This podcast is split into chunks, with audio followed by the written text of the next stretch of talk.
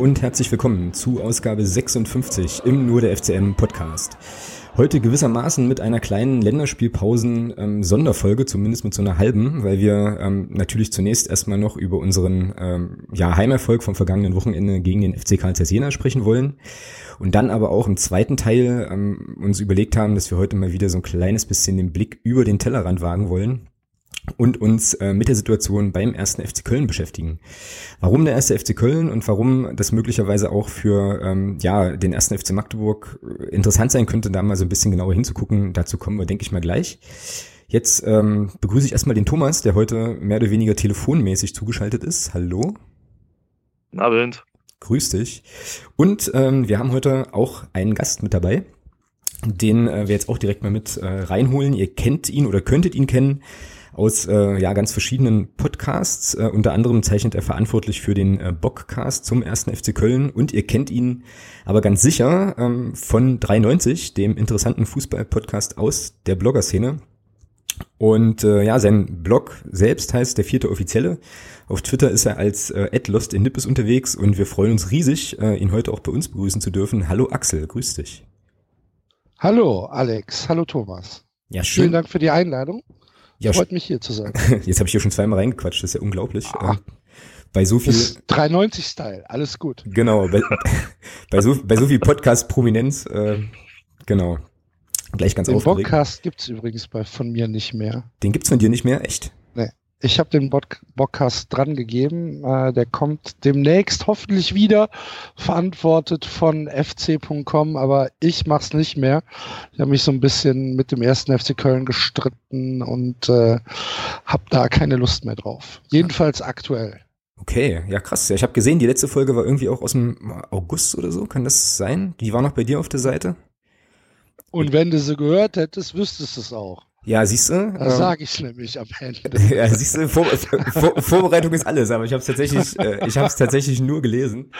Ähm, genau, aber äh, ja, Hausaufgabe für mich jetzt mal reinzuhören und für euch natürlich, für euch natürlich auch, äh, um das noch irgendwie gerettet zu kriegen. Ähm, ja, Genau, also später, wie gesagt, geht's um den äh, um den ersten FC Köln, aber erste wichtige Frage jetzt schon mal, so als kleiner Teaser, hast du denn deinen Hoodie verkauft bekommen? Ich habe ihn noch gar nicht aus dem Auto geholt. Gut, dass du es erwähnst. Der liegt noch im Kofferraum. Ach du liebe Güte. Okay, das heißt also, es hat, es, das, das, heißt also, es hat sich noch niemand gefunden für die, für die 100 Euro. Nein. Nee, nee. oh, muss, muss ich direkt gleich, wenn wir aufgelegt haben, muss ich mal ins Auto gehen. Ja, krass. Ähm, für alle anderen, ihr habt, äh, kann ich ja jetzt hier auch nochmal so ein bisschen, äh, so ein bisschen Werbung machen, die großartige Möglichkeit, einen ersten FC Köln Special Edition Hoodie äh, zu erwerben. Ähm, warum und wieso, das klären wir nachher noch ähm, so ein bisschen, aber auf jeden Fall Interessenten, Interess also Anfragen auf jeden Fall an den, an den Axel, an den Ed in Nippes der euch dann ganz bestimmt weiterhilft und euch garantiert auch einen total äh, fairen Preis macht für die ganze Geschichte, denke ich mal. Selbstverständlich. Na, na auf jeden Fall. Ähm, okay, wir müssen, ähm, bevor wir gleich, wie gesagt, über Köln sprechen, noch mal so ein bisschen auf unser letztes Heimspiel gucken gegen den FC Karl Zeiss Jena. Ähm, Axel, ich habe jetzt geguckt, mal so ein bisschen, ähm, der FC hat ja mit, äh, mit Jena auch so eine kleine sportliche Vergangenheit. Ne? Hast du da irgendwie noch, ja, irgendwie was, was dir so besonders in den Kopf kommt zum, zum FC Karl Zeiss Jena, so aus der Zeit 2000, warte, lass mich gucken, 2007, 2008? acht ungefähr? Ja, also ich, ich muss dir ganz ehrlich sagen, ähm, als du mir, als du mir das geschrieben hast, habe ich überlegt und habe gedacht, oh, Kansas Jena, was waren das denn für dunkle Zeiten, als wir gegen Kansas Jena gespielt haben. Und dann habe ich mal geguckt, wie waren denn die Spiele noch? Also ich musste, musste wirklich ähm, überlegen. Und dann sehe ich, ach, das war das 4 zu 3. Ich erinnere mich noch an äh, das Spiel äh, aus 2007, als wir zu Hause 3 zu 1 zurückgelegen haben, bis lange in die zweite Halbzeit hinein.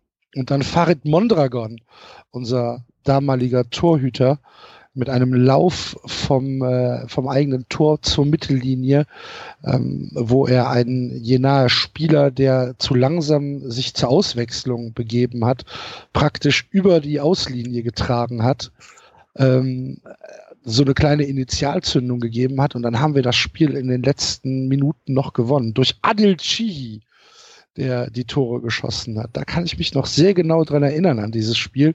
Ich hätte es aber ehrlich gesagt nicht mehr mit Jena in Verbindung gebracht. Ah, krass. Aber ähm, ja, das, das ist jetzt so die, die frischeste Erinnerung an Karl Zeiss Jena mit dem ersten FC Köln. Genau, ich habe jetzt tatsächlich, genau, 4-3 war, äh, war das Hinspiel, dann gab es noch ein Rückspiel, das habt ihr in Jena tatsächlich gewonnen auch, 3 zu 1. War aber, glaube ich, nicht mehr so spektakulär, auf jeden Fall. Tja, Jena ähm, hatte dann offensichtlich, also du, du sagst dunkle Zeiten, aber ich glaube aus Jena Perspektive waren das schon, ja, ja, schon, bessere. schon ja. wahrscheinlich deutlich bessere Zeiten. Ähm, und äh, ja, jetzt am Wochenende ging es eben gegen uns. Jena ja als Aufsteiger ähm, sozusagen jetzt in der dritten Liga wieder unterwegs. Ähm, wir vor ja, knapp, glaube 21.000 ungefähr waren, waren im Stadion. Ähm, Thomas, wie, ja, was fällt dir ein noch zum Spiel? Was sind so deine Top drei Sachen, die dir so in den Sinn kommen, wenn du nochmal dran denkst an den Sonntag? ja, zur Halbzeit müssen wir eigentlich 2-0 führen. Ja, mindestens. Minimum. Genau. Äh, dann das nächste, ja, dieses Tor von Philipp Türpitz, wo sich, glaube ich, 99 Prozent im Stadion denken, wo will er denn hin? Ja, und vor allem, es gibt ja dann noch Leute, die das laut aussprechen. Ähm. Ja. Genau, dann gibt's noch so jemanden, der spricht das tatsächlich laut aus und, und guckt einen dann ganz und guckt einen dann ganz komisch an, nachdem man das, nachdem man das Tor gefallen ist. Ja, und das dritte, Erde ist ohne gelbe Karte geblieben. Das stimmt. Dennis Erdmann ist ohne gelbe Karte geblieben, was aber wahrscheinlich daran lag, dass ähm, ja der Schiedsrichter einfach die Karten äh, komplett vergessen hatte, weil ansonsten hätte er nämlich, glaube ich, auch noch eine rote zeigen dürfen ähm, am Ende des Spiels und ja, ist ja auch sonst mit einem, ähm, ja, bei einigen Situationen irgendwie, äh, ja, hat das sozusagen versucht, dialogisch zu lösen, wo man aber sagen würde, ja, könnte man eigentlich noch mal ein Kärtchen zeigen, ja, irgendwie. War ein bisschen merkwürdig. Ja, wobei prinzipiell muss ich sagen, so im Nachhinein betrachtet, nachdem ich zu Hause war, mir das nochmal so ein bisschen so hab Revue passieren lassen vom geistigen Auge. Oder wie hat Horst Rudolph gesagt, Paroli laufen lassen. ähm, muss ich sagen, fand ich die Schiedsrichterleistung eigentlich gar nicht schlecht. Also wenn man überlegt, der ist im ganzen Spiel ohne Karten ausgekommen. Es waren eine Nicklichkeit, das Ding vom, vom Kotschor gegen, gegen Christian Beck kurz vor Schluss. Ansonsten, ich weiß nicht, ich fand die Schiedsrichterleistung gar nicht so schlecht, muss ich sagen. Ja, naja, also ich glaube, man konnte schon. Also wir haben schon wesentlich schlechtere Sachen gesehen in der dritten Liga. Das definitiv. Ja, gut, das stimmt, das stimmt. Ähm, da hast du natürlich recht. Wobei, wenn du jetzt gerade die Geschichte mit, dem, mit dem Kotscher, mit dem Torwart zum, zum Ende da ansprichst, ähm, können wir ja auch von hinten sozusagen mal anfangen, ähm, ausnahmsweise das Spiel mal aufzurollen. Da gibt's erst eine Szene, da kommt der Torwart raus und spielt den Ball mit der Hand. So, ähm, wir haben im Stadion sofort gesagt, äh, also klar, klares Handspiel. Ähm, beim MDR, ja. beim MDR klang es dann in der in der Spieltagszusammenfassung so ein kleines bisschen so. Ähm, naja, wo soll er denn auch irgendwie hin? Ich fand, er klemmt den Ball mit, der, mit seinem Arm regelrecht irgendwie ein. Ähm, ist für mich einfach äh, ein klares Handspiel außerhalb. Aber natürlich. Ja, das ist halt, das, das ist halt wieder diese Diskussion Handspiel, ja. Ich muss ganz ehrlich sagen, nachdem ich im, im Stadion habe ich auch du hast dann wirklich diese Bruchteile von und danach auch noch aus 40 Metern Entfernung ungefähr. Ähm, muss ich sagen, Stadion habe ich auch sofort gesagt, das war ein klares Handspiel. Im, im, Im, Fernsehbericht muss ich dir ganz ehrlich sagen, auch aus Position des Schiedsrichters, die man ja dann so ein bisschen von der Kameraführung hat, ähm, es ist in meinen Augen keine Absicht und der Arm geht auch nicht weg vom Körper, er ist am Körper dran. Also von daher finde ich schon okay, da kein Handspiel zu pfeifen. Hm. Meiner Meinung nach. Also ja, gut, ist jetzt wahrscheinlich auch äh, wahrscheinlich auch irgendwie müßig, weil er es ja eh nicht gepfiffen hat, beziehungsweise nicht geahndet ja. hat. Ähm, aber die Situation danach war natürlich dann so eine Geschichte, ähm, wo also unser Christian Beck sich mit dem Raphael Kotschor, heißt er, glaube ich, äh, oder wird auch ausgesprochen, nochmal so ein bisschen äh, ja über das Spielgeschehen ausgetauscht hat, ganz entspannt und dann ähm, mehr, mehr oder weniger von dem Kotschor so zu Boden gestoßen wird. Ähm, das haben weder Linienrichter noch Schiedsrichter gesehen, ne? Also weil irgendwie von unserer Perspektive aus sah das ja so aus, als würde der Linienrichter, also die Spielgeschehen war ja ganz woanders. Und ich glaube, die guckten, guckten alle irgendwie auf den Ball. Und, das Spiel ähm, war unterbrochen. Naja, das Spiel war. Das Spiel war unterbrochen. Ja, aber die Situation, ja, ja, also die Situation. Freistoß. Genau. Ja, im Moment, es gab einen Freistoß und der, der Nils Butzen lag, glaube ich, am Boden und ähm, und der Schiedsrichter stand halt dort in dieser ganzen Szenerie und der Linienrichter war natürlich von seiner Position auch eher in die Richtung unterwegs, und es kann schon sein, dass da irgendein Spieler mit dem Schiedsrichter gerade diskutiert hat, dass er das deswegen nicht gesehen hat. Also da, da jetzt dem Schiedsrichter einen Vorwurf zu machen, boah. Genau, ja, darauf wollte ich ja hinaus. Darauf, ja, darauf wollte ich ja hinaus. Also ich glaube, die haben das schlicht und ergreifend einfach nicht gesehen. So, ja, also, ja, sie haben es nicht gesehen. Ja, also, einfach situationsbedingt. Ja. Genau, also alle 21.000 anderen im Stadion halt schon, aber ähm, ja, die beiden halt eben nicht.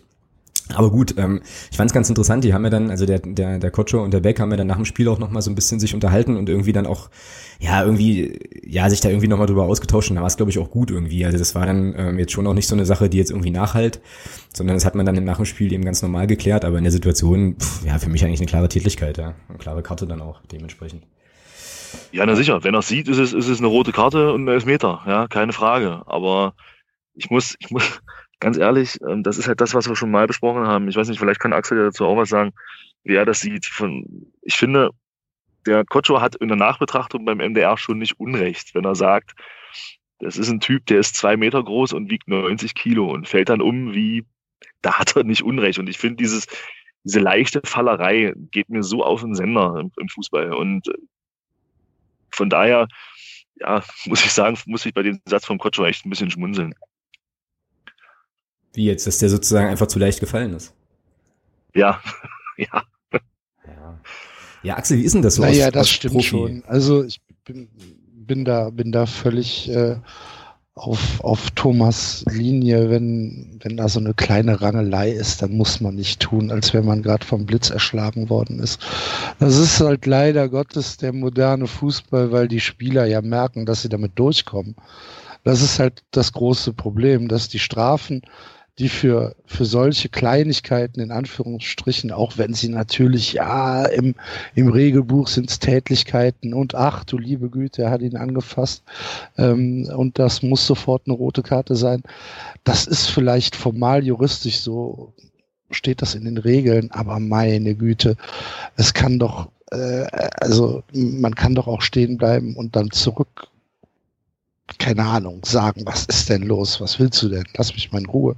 Und dann dreht man sich um und geht wieder. Haben wir doch früher auch so gemacht. Also ich kann mich erinnern, es gab mal eine Szene in der zweiten Liga, das ist schon ein bisschen her. Da hat damals Erzgebirge Aue, da hat er, oh, ich weiß nicht, Vornamen sage ich jetzt nicht, sonst sage ich, nachher einen falschen. Er hatte einen Spieler, der heißt mit Nachnamen Emmerich. Der hat damals, ich weiß nicht gegen wen das war, ich habe diese Szene ist mir nur so in Erinnerung geblieben, weil es für mich vorbildhaft war. Der hat absichtlich einen Ellbogenschlag äh, in die Rippen bekommen. Also das war wirklich eine, das war eine klare Tätigkeit. Und der Emmerich bleibt stehen, zeigt dem Gegenspieler einen Vogel und, und, und guckt sich so an nach dem Motto, was war denn das jetzt?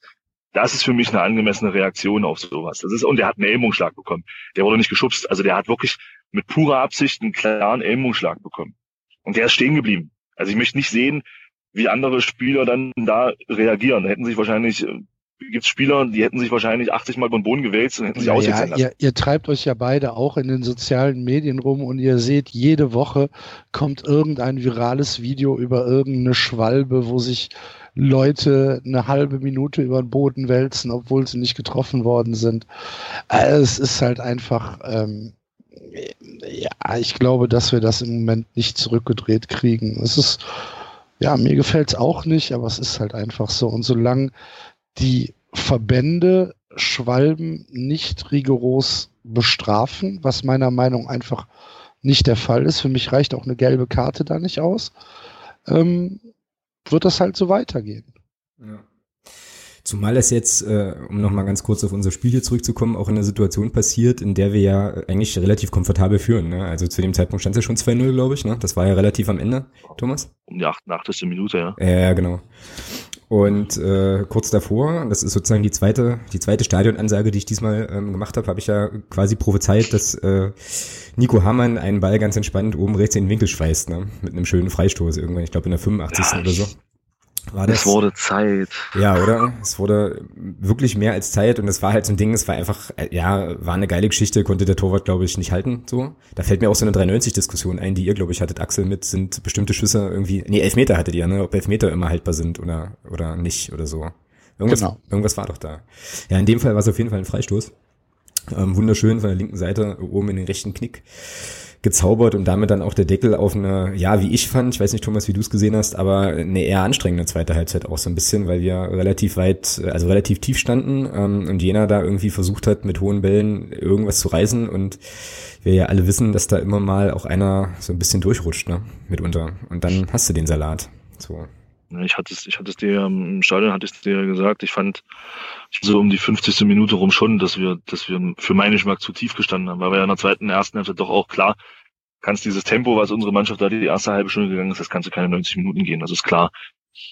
Aber ich finde schon, dass wir uns sehr, sehr weit zurückgezogen haben. Klar, Jena hat nichts draus gemacht. Wahrscheinlich hat man, hat das der, der Trainer auch vorher analysiert, hat gesagt, hier, gebt den den Ball, da kommt nicht viel bei rum. Das kann natürlich sein.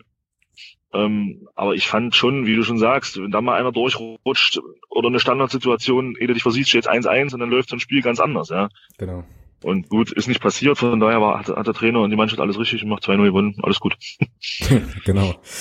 Ja, ähm, eine Sache würde ich ganz gern mal noch, äh, noch anticken, also zwei Sachen eigentlich, aber ähm, eine nochmal eine sportliche. Ähm, wie hast denn du Dennis Erdmann gesehen insgesamt? Wo wir ihn vorhin gerade schon mal hatten, auch mit seiner äh, nicht gegebenen gelben Karte und so unauffällig, aber das muss nicht, das muss für, einen, für einen defensiven Mittelfeldspieler kein schlechtes Zeichen sein. Fandst ihn unauffällig, ja. Ich fand ihn äh, eigentlich, also mir ist der als äußerst, äh, äußerst positiv aufgefallen sogar. Also ich finde, der war. Ja, also, hm? Moment, Moment, ganz kurz. Unauffällig heißt nicht, dass es negativ war. Also unauffällig in dem Sinne, dass er keine großen Fehler, also keine großen Fehler gemacht hat, war jetzt nichts Spektakuläres dabei, aber eben auch keine großen Fehler gemacht hat. Und das ist eigentlich für mich auf der Position unheimlich wichtig, dass du einen Spieler hast, der zwei Kämpfe gewinnt und der im Spielaufbau keine bis kaum Fehler macht. Von daher mhm. war es okay, absolut ja. in Ordnung.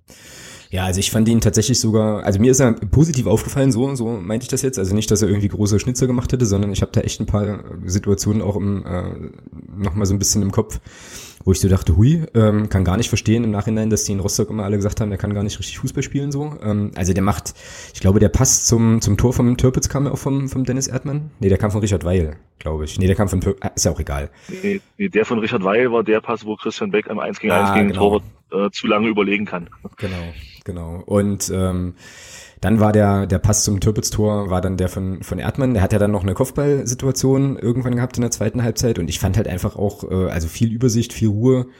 Ähm, ein paar Situationen echt gut eingeleitet, also Hut ab, ja. Ähm, und also kicken kann der Junge, das ist auf jeden Fall so. Und äh, nicht nur, nicht nur zerstören, wie man ja äh, Anfang der Saison mal so ein bisschen aus der Rostocker Ecke hörte, so nach dem Motto, was wollen die denn mit dem Erdmann? Ähm, der haut ja einfach nur dazwischen wie die Achsenwalde, finde ich, fand ich in dem Spiel überhaupt nicht und finde ich auch generell eigentlich gar nicht, dass der ja, so, dass man den da so in die Ecke schieben muss. Also der überrascht mich immer mehr positiv, will ich da eigentlich sagen. Genau. Also die Erdmann-Verpflichtung war, ich glaube, kann man nach elf Spielen mal ein sehr, sehr positives Fazit ziehen. Die Erdmann-Verpflichtung war absoluter Segen. Genau. Und ich finde, im Gegensatz zu Herrn Löhmannsröhm bin ich schon der Meinung, dass wir uns im defensiven Mittelfeld mehr als nur verbessert haben. Wir haben uns stark verbessert im defensiven Mittelfeld. Ja, hat man ja auch gesehen, ne? dass Löh da ähm, ja, jetzt auch nicht unbedingt die Riesenbäume ausgerissen hätten, jetzt auch nicht so mega bester Spieler seiner Mannschaft war letztlich. Ja. ja. Naja, gut. Tja, ansonsten ähm, lässt sich vielleicht noch ein bisschen was zum, äh, zum Drumherum so sagen. Also ähm, Gästekurve war relativ voll, glaube ich 1500 Leute ähm, hatte jener mit was jetzt erstmal wieder ein ganz netter Anblick war und phasenweise waren die ja schon auch äh, doch ganz gut zu hören von der Tribüne aus, was ja dann ähm, zu einigen lustigen Ansagen vom Vorsänger-Buddhist führte, ähm, die dann, die dann sozusagen die Jena, Jenenser, äh, wie auch immer, Szene so ein kleines bisschen einordneten in der Rangfolge der, äh, der ostdeutschen Fußballfanszenen. Das fand ich doch recht unterhaltsam. Hatte, hatte er so, Klär mich mal auf. gesagt, hat er nicht gesagt, noch hinter Zwickau? Ja, ja, genau. Naja, also Axel, das war so, ähm, dass wir, also, dass man jener phasenweise hören konnte. Ähm, der Gästeblock in Magdeburg befindet sich im Prinzip auf der gegenüberliegenden Stadionseite von, äh, von da, wo wir sind, in, auf der Nordtribüne, wo eben auch der, ja, der, der Fanblock sozusagen ist. Und ähm, dann sagte der, der Vorsänger irgendwann sowas wie, Thomas muss ich da mal korrigieren, ja, das kann ja nicht sein, dass die, dass wir die hören können äh, Jena ist ja irgendwie die letzte Bums-Szene, ähm, so irgendwie, und die kommen noch, die kommen wohl noch hinter Zwickau und Zwickau ist schon übel, ähm, so in äh, sozusagen in diesen Kategorien und dass das ja gar nicht sein kann. Und hat halt sozusagen dann versucht, die Kurve noch so ein bisschen zu animieren, äh, da noch ein bisschen mehr zu geben. Ich fand das äh, sehr, sehr großartig, muss ich sagen. Irgendwie. Okay. Auch so die Wortwahl entsprechend, ja. Also war schon witzig. Wobei man sagen muss, ähm, dass die Jena Fanszene, die haben es ja momentan auch gar nicht so leicht. Äh, ich weiß nicht, inwieweit, äh, inwieweit ihr das verfolgt habt, aber da geht es ja auch um den Stadionumbau dort in Jena und die hatten ja auch dieses große Transparent mit Südkurve bleibt, glaube ich, ähm, stand drauf wo es ja letzten Endes darum geht, dass die, ähm, also im Zuge dieses Stadionneubaus wohl der Fanblock in Jena also umziehen soll, wogegen sich die, äh, die Fanszene dort relativ aktiv wehrt und äh, dann hieß es irgendwann von der Stadt oder wer auch immer da den Stadionumbau betreibt, hieß es dann so, ja, Also die Südkurve könne schon dort bleiben, wo sie jetzt ist. Allerdings würde dann der Umbau teurer werden, woraufhin die jener Fanszene sich dann äh, sozusagen an so eine Crowdfunding-Kampagne gemacht hat. Ich habe das von weitem so ein bisschen verfolgt, fand das aber insgesamt eigentlich ziemlich cool, weil die nämlich gesagt haben, gut, okay, wenn das denn so ist, dann versuchen wir halt hier für eine Lösung zu sorgen und halt nicht nur zu stänkern. Ähm, eine ziemlich gute Geschichte, wie ja aktuell gerade der Stand ist, weiß ich gar nicht so genau, aber auf jeden Fall gab es da eine ganze Zeit lang mal relativ, relativ harte und heftige Diskussionen auch irgendwie. Also von daher ähm, sind die schon auch engagiert und versuchen sich da eben auch entsprechend ähm, ja, positiv einzubringen. Das muss man auch irgendwie anerkennen, finde ich. So.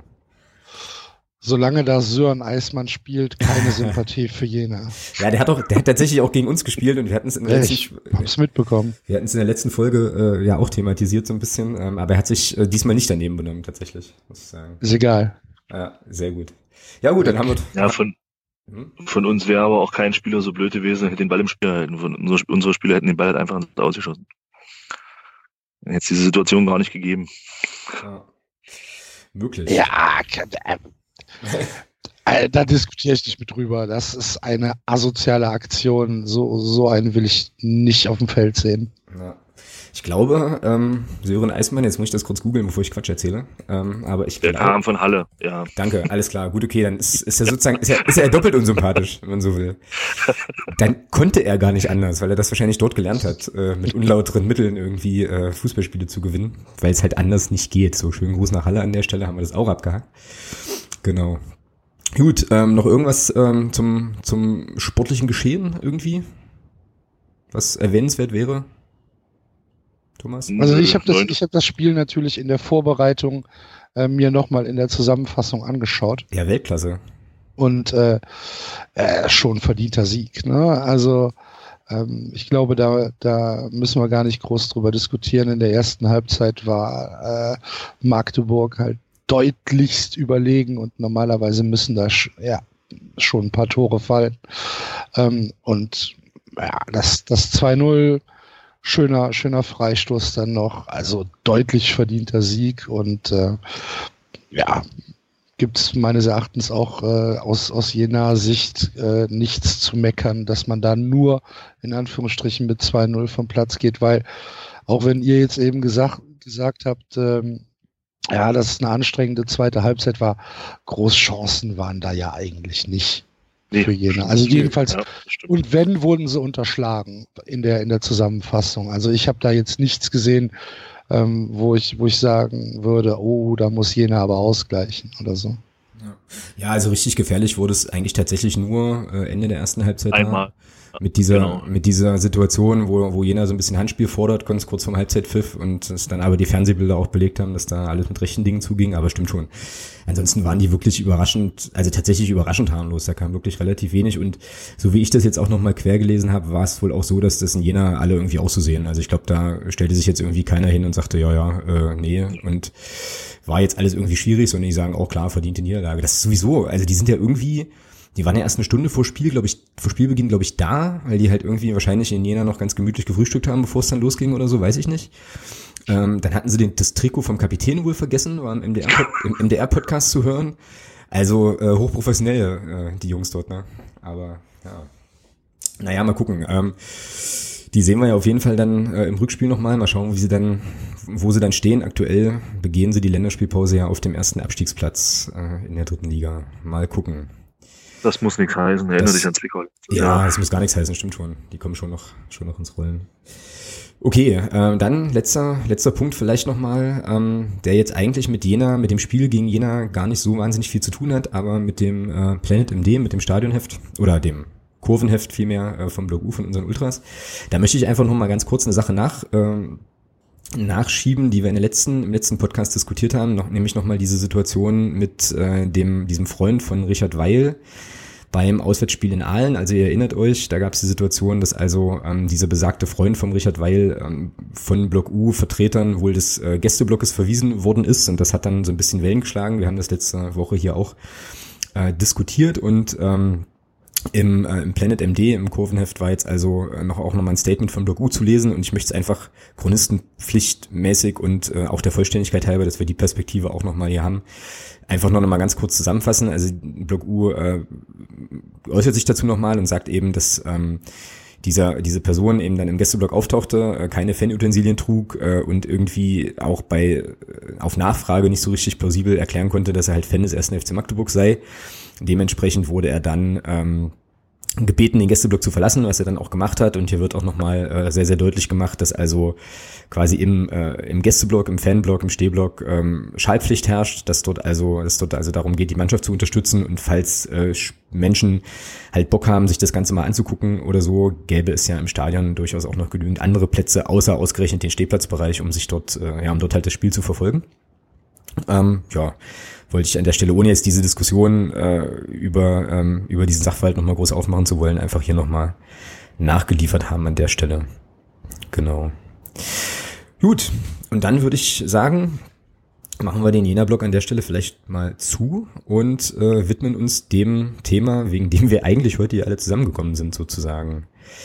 Genau, und zwar dem, äh, ja, der aktuellen Situation beim ersten FC Köln.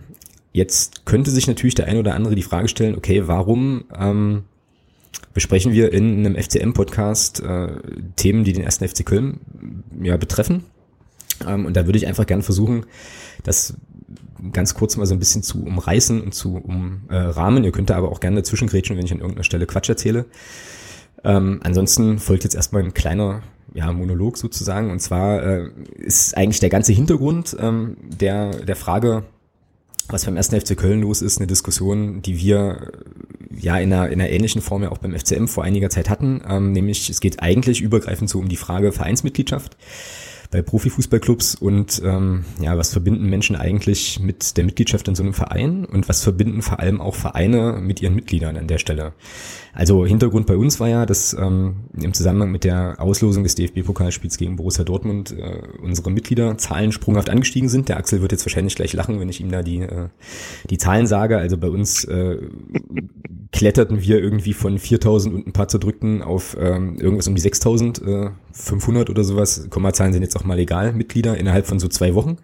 Ist also natürlich eine ganz andere Größenordnung als die beim ersten FC Köln, aber ähm, jetzt für uns schon relativ ein relativ deutlicher Sprung, ähm, weil ja der Verein eben sagte, dass äh, alle Menschen, die Mitgliedsanträge beim Club abgeben, bis zu einem bestimmten Zeitpunkt eben auch in den Genuss kommen, dieses Vorkaufsrecht für diese DFB-Pokalkarten in Anspruch zu nehmen und das eben Leute auch gemacht haben.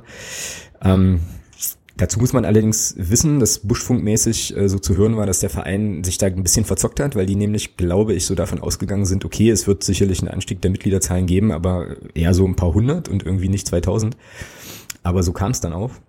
Und wir haben ja dann bei uns äh, so ein bisschen angefangen zu diskutieren oder es kam halt einfach so die Diskussion auf, was, äh, was für Leute werden da eigentlich Mitglied und aus was für Motiven äh, werden die da halt irgendwie äh, Mitglied, so dass man da eben einfach mal mal gucken kann, ähm, wie sich das so verhält. Und jetzt, um jetzt den Sprung zu kriegen zum ersten FC Köln, der Axel wird da bestimmt gleich noch mal so ein bisschen ähm, genauer und ausführlicher drüber sprechen. Ähm, ist es eben so, dass es dort vor einiger Zeit ähm, ja eine Mitgliederinitiative gegeben hat, die im Prinzip ihre ähm, ja ihre Vereinsmitgliedschaft und die Mitwirkung im Verein einfach ernst genommen hat und äh, wenn ich da richtig informiert bin, Axel eine Satzungsänderung auf den Weg bringen wollte. Ne? Das ging um die Vereinssatzung vom ersten FC Köln. Genau. Oder? Genau. Und das Problem jetzt aber war. Aber ja, ganz kurz mal eine ja. Zwischenfrage. Ja, Was kostet bei euch eine Mitgliedschaft? Oh, das ist eine sehr gute Frage. 84. 84 Euro im Jahr. Okay. Ja. Genau. Ja. Okay. Also es ist keine Motivation, Mitglied zu werden äh, für, für ein Spiel im Prinzip. Na, eigentlich nicht. Nee, aber ähm, Dafür ist es zu teuer. ja, das stimmt, aber die Vermutung liegt halt nahe, dass das Leute trotzdem gemacht haben, weswegen es jetzt auch spannend ist zu gucken, wie viele Leute wieder austreten, wenn dieses Spiel vorbei ist. Aber das ist ja, das ist ja, das ist ja schon allein von wirtschaftlicher Sicht her, ist es doch Blödsinn. Wenn ich 84 Euro Jahresbeitrag ausgebe und dann von mir aus nochmal, was kostet die Karte? 30 gegen, gegen Dortmund? Ja, so ungefähr. Ja, kommt drauf an, Ja. wo du Ja. sitzen möchtest. Also sind wir ja. auf jeden Fall, sind wir auf jeden Fall bei größer 100 Euro für das eine Spiel. Da kriege ich wahrscheinlich auch eine Karte für auf dem Schwarzmarkt, oder? Ja, wahrscheinlich, wahrscheinlich schon, wobei es ja jetzt mittlerweile auch schon wieder Tickets aufgetaucht sind, die, die deutlich, deutlich teurer sind, aber es erklärt irgendwie Ja. nicht so richtig diesen riesensprunghaften Anstieg, der ja völlig zeitlich zusammenfällt eben mit dieser Ankündigung. So, weißt du? Also es war so, der Verein, der Verein hat halt gesagt, okay, Mitgliedervorverkauf äh, wird stattfinden und Leute, die sozusagen bis zum Zeitpunkt X einen Antrag abgeben, kommen in diesen Genuss auch. Und dann wachen doch nicht 2000 Leute auf und sagen irgendwie, äh, ich wollte eigentlich schon immer Mitglied beim Club werden, das nutze ich jetzt mal, oder? Also das ist ja auch nicht so richtig Den plausibel. Antrag abgeben oder die Mitgliedschaft bestätigen? Na, letzteres. Also okay. genau, also die, die, Ansage war sozusagen, die Mitgliedsanträge sind dann sind dann bearbeitet, ihr werdet als Mitglieder geführt und könnt dementsprechend okay. auch diesen Mitgliedervorverkauf könnt ihr, könnt ihr bestellen, okay. Genau. Ja, verstehe ich nicht. Ja, ja, wir irgendwie auch nicht so richtig, ähm, aber das Ding ist halt, was ja eigentlich die spannende Geschichte ist, so, dass es diese Diskussion dann bei uns halt eben gegeben hat. Ja, also warum kommen, warum werden Leute Mitglied und ähm, reicht es denn aus als Anreiz für die Mitgliedschaft, dass man halt eben vergünstigt irgendwie an Karten kommt und so. Und bei euch, wie gesagt, war das ja jetzt so, dass es eben diese diese Gruppe an Mitgliedern gab, die diese Satzungsänderung auf den Weg bringen wollte. Und die, das ist jetzt aber die Diagnose von ganz weit weg so der Verein dann auch zum Teil auf, also die Vereinsführung äh, zum Teil auf einer relativ ja, wie soll man mal sagen, polemischen Ebene schon fast ähm, versucht hat, diese Initiative, die ja eigentlich nichts anderes ist als das Wahren von mh, wie, satzungsmäßigen äh, irgendwie Mitbestimmungsmöglichkeiten relativ übel zu diskreditieren. So und ähm, ich bin gleich durch und dann kannst du kannst du übernehmen, Axel. Das Ding war dann halt, dass auf der Mitgliederversammlung vor ein paar Wochen, zwei drei Wochen über diese Satzungsänderung bestimmt oder befunden werden sollte, abgestimmt werden sollte und der Verein, um möglichst viele Mitglieder im Prinzip zu dieser Versammlung, Veranstaltung zu bekommen, irgendwie allen versprochen hat, äh, dass die einen Hoodie, einen Hoodie kriegen, äh, irgendwie kostenlos. Was dazu geführt hat, dass also, ich glaube, um die 6000 Mitglieder da waren und ähm, letzt, in letzter Konsequenz dann auch vielleicht ähm, das ein Grund war, warum diese Satzungsänderung dann nicht, äh, ja, dann nicht durchging. So, und das ist quasi jetzt so ein bisschen der Hintergrund. Und jetzt würde ich einfach äh, ja ganz entspannt an den Axel abgeben. Erklären es doch einfach nochmal, ähm, also vielleicht mal ganz grundlegend, kurz zum ersten FC Köln, wie bei euch so die Mitgliederzahlen und die Mitgliederstruktur so ist äh, und vielleicht auch wie der Verein aufgestellt ist, also Stichwort Ausgliederung etc. Und dann äh, kannst du ja vielleicht nochmal ganz kurz, ganz kurz sagen, was es mit dieser ominösen Satzungsänderung und dieser Initiative auf sich hatte und was eigentlich bei eurer Mitgliederversammlung abging. Ja, du hast es schon einigermaßen ähm, gut und umfassend dargelegt. Ähm, also der erste FC Köln hat jetzt aktuell bisschen über 100.000 Mitglieder. Das heißt, ähm, wir haben in, im Jahr 2017 die 100.000 Mitgliedermarke geknackt. Ähm, wir sind als Profiabteilung ausgegliedert in einer ähm, Kommanditgesellschaft auf Aktien, die betrieben wird von einer Spielbetriebs GmbH und diese Spielbetriebs GmbH hat als einzigen Komplementär den Verein, also den EV. Das heißt, dem EV gehört im Prinzip noch alles. Jede Bestimmung, ähm, die die Spielbetriebs GmbH betrifft, und damit auch jede, jede, jede Entscheidung, die in der KG auf Aktien getroffen wird, ähm, ist durch den EV legitimiert. Das gibt's in der Bundesliga nur noch recht selten. Ähm, wir haben wir haben in der Bundesliga Vereine, die von Privatiers und, und Mäzen geführt werden. Ne? Wenn du jetzt nach Hannover guckst, wenn du nach Hoffenheim guckst, äh, wenn du wenn du auch zum HSV guckst, was kein Mensch weiß, auch der FC Augsburg ähm, mhm. ist ist zu 99 Prozent äh, ähm, Klaus Hoffmann. Mhm. Also ähm, das ist das ist halt auch nicht dieser dieser kleine schnuckelige ach der FCA und so weiter. Nee, da steht zu 99 Prozent Klaus Hoffmann dahinter. Ähm, du hast ähm, Finanzinvestoren, du hast äh, strategische Partner in der Bundesliga. Äh, Paradebeispiel natürlich die Bayern, die ihre Anteile gestreut haben an äh, Allianz, an Audi. Äh, wer ist da noch bei? Ich weiß es gar nicht mehr. Auf jeden Fall sind die ja, genau, die Telekom, richtig. Das das berühmte Telekom T. Also eins im, im, im, im Nebensatz eins meiner Live-Goals, mal in so einem weißen T-Shirt im Telekom T ja. zu sitzen. Kommt man aber leider nicht rein. Das sind nämlich, glaube ich, Azubis von der Telekom, ja, die das irgendwie genau. können oder so. Ja. Genau. Und dann hast du natürlich noch die 100% Töchter. Äh, Bayer, Volkswagen und äh, dann natürlich der Verein aus Leipzig, ähm, der äh, ja gar keine EV-Struktur e dahinter stehen hat. Ähm, und ähm, in, in Köln ist es halt einfach so, dass wir als erste FC Köln e.V. als die Mitglieder des ersten FC Köln e.V. immer noch zu 100 Prozent über diesen Verein bestimmen können. Jedenfalls ähm, ist das, was oder ist es das, was in der Satzung steht. In der Satzung steht, ich glaube sogar wortwörtlich drin, ähm, dass der, ähm, dass die Mitglieder die höchste Instanz im Verein darstellen. So. Nun gab es aber 2012 die Situation, dass der erste FC Köln sowohl sportlich als auch wirtschaftlich am Boden war. Und zwar so sehr am Boden, dass es auch Gerüchte, nenne ich es jetzt mal, und Überlegungen gab, ähm, dass es hier vielleicht zu einer Insolvenz kommen muss. Und ähm, um handlungsfähig zu bleiben als Gesamtpaket 1. FC Köln, wurde die Satzung damals geändert. Es wurde damals ein Paragraph in die Satzung eingebaut, der es dem Vorstand ohne Zustimmung der Mitglieder erlaubt, bis zu maximal 24,9 Prozent des Vereins, äh nicht des Vereins, Entschuldigung, der Spielbetriebs GmbH und Schrägstrich oder der Kommanditgesellschaft auf Aktien in fremde Hände zu verkaufen. Das ist damals auch wirtschaftlich sinnvoll gewesen, weil wenn du innerhalb von drei Wochen Geld brauchst und ansonsten insolvent bist, kannst du nicht damals, wie viel waren es? Ich weiß es nicht, 60.000 Mitglieder vielleicht. Das ist jetzt nur ein Schätzwert. Ich weiß nicht, wie, wie die Mitgliederzahl 2012 aussah, aber irgendwie sowas um den Dreh wird es gewesen sein. Ähm, dazu aufrufen, sich darüber Gedanken zu machen, macht das Sinn, 25 Prozent ähm, der Anteile zu verkaufen, sondern damals ging es darum, handlungsfähig zu bleiben. Mhm, okay. Soweit, so gut. Die Situation hat sich aber geändert. Der 1. FC Köln hat letztes Jahr ähm, eine ja, für unsere Verhältnisse hervorragende Saison gespielt, ist in den, ähm, ist in den europäischen Wettbewerb gekommen, ähm, hat sich finanziell konsolidiert.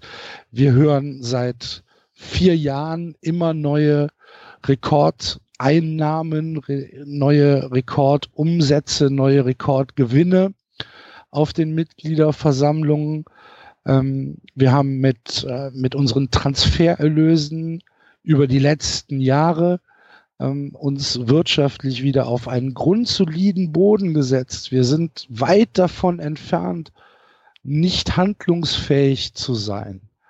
Und deswegen haben sich ein paar sehr kluge Leute aus dem Verein Gedanken gemacht und haben gesagt, natürlich auch mit der Angst im Hintergrund, dass wir nicht so werden wollen wie ja andere 0815 Vereine in der Bundesliga, die sich in fremde Hände geben, sondern dass wir eigentlich immer der erste FC Köln bleiben wollen, die sich dann gesagt haben, passt mal auf, wenn wir einen Investor an Bord holen wollen, dann sollte das eigentlich von dem ersten Prozent an von den Mitgliedern legitimiert werden. Das ist meines Erachtens ein legitimer Ansatz. Mhm, absolut. Und es ist, und es ist auf jeden Fall eine, eine Sache, die innerhalb der Vereinssatzung so vorgesehen ist, dass sich Mitglieder mit einem Antrag an die Vereinsführung und an die Mitgliederversammlung wenden können. Das ist ein, ein Grundsatz des eingetragenen Vereins, dass es halt Möglichkeiten der Mitbestimmung gibt durch die Mitglieder beziehungsweise die Möglichkeit, einen Antrag ähm, einzureichen. Und dieser Antrag wurde halt vom ersten Bekanntwerden an vom Vorstand des ersten FC Köln ähm, ja sehr despektierlich behandelt. Man äh, hat also keine Gelegenheit genutzt, die Menschen, die hinter dem Antrag stehen, die Initiative 100 Prozent FC Dein Verein, ähm, als, als Nestbeschmutzer zu beschimpfen, als Menschen, die Unruhe in den Verein bringen wollen, als Menschen, die ähm, den Verein, dem Verein und dem Vorstand misstrauen. Und ähm, das wurde zum Teil mit sehr harschen Worten unterstrichen. Besonders Werner Spinner, unser jetziger Präsident, hat sich da nicht mit Ruhm bekleckert und hat äh, die Leute wirklich auch persönlich angegriffen. Und das war, ähm, das ist einfach, äh, ja, es ist unwürdig, weil das sind Leute, die sich um diesen Verein Gedanken gemacht haben. Das sind Menschen, denen der FC am Herzen liegt und die einfach sagen, das ist unser Antrag. Es geht nicht um die aktuell, um das aktuelle Präsidium. Es geht nicht darum, dass wir euch nicht vertrauen und es geht auch nicht darum, dass wir sagen, ihr macht schlechte Arbeit, sondern es geht darum, dass wir in unserer Satzung, in unserer Vereinssatzung verankert haben möchten, dass wenn es zu einem Investor kommt oder wenn es zu einem Anteilsverkauf kommt, wir als Mitglieder darüber zu entscheiden haben. Es das heißt ja noch nicht mal, dass die Mitglieder dann in dieser Entscheidung unbedingt gegen den Investor stimmen müssen. Das ist ja dann wieder eine völlig andere Frage. Es kann ja jeder für sich selbst entscheiden, sondern es geht einfach um das gefragt werden. Und das ist also ähm, diese, diese, diese Countermaßnahme des Vorstands des, des FC auch auf der Mitgliederversammlung, auch auf den einzelnen Wortbeiträgen der Vorstände, die waren halt schon ähm, ja, die waren halt schon sehr, sehr gewöhnungsbedürftig. Und wenn man sich die Initiative mal genauer anguckt, wenn da eure Hörer oder wenn ihr da Interesse dran habt, es gibt die Seite 100 pro FC, also 100 äh, pro fc.de. Dort äh, kann man sich über diese Mitgliederinitiative informieren. Die haben einen umfassenden äh, FAQ-Bereich und ähm, haben alles nochmal bis ins Kleinste aufgedröselt, was sie wollen. Man kann die aktuelle Satzung des ersten FC Köln sich anschauen und kann die Streichungen beziehungsweise die Ergänzungen, die von der Initiative ähm, eingebracht werden sollten, einfach gegenüberstellen und vergleichen. Dann kann sich jeder mal selbst einen, einen Überblick machen, ob das wirklich Nestbeschmutzung ist, ob das wirklich ein, ein Misstrauensvotum gegenüber äh, irgendjemandem ist. Das ist es nämlich nicht. Und von, von der Seite der Initiative gab es halt ja kein Dreck Richtung FC. Das war leider Gottes eine sehr, sehr einseitige Verteilung ähm, der Animositäten von Seiten des Vereins in Richtung der Initiative. Und das hat so ein bisschen Wege. Ich glaube, ich rede viel zu lange. Ne? Entschuldigt bitte. Alles gut. Äh, alles, ich, alles gut. Ähm, das, das hat so ein bisschen wehgetan, weil es natürlich auch, ähm, das darf man ja vielleicht auch mal im Hinterkopf behalten, was wissen wir denn, wer in zehn Jahren da sitzt im Vorstand? Mhm. Ja, das muss, hör mal, ja, ja, was wissen, was wissen wir, was wissen wir, wer in fünf Jahren da sitzt im Vorstand?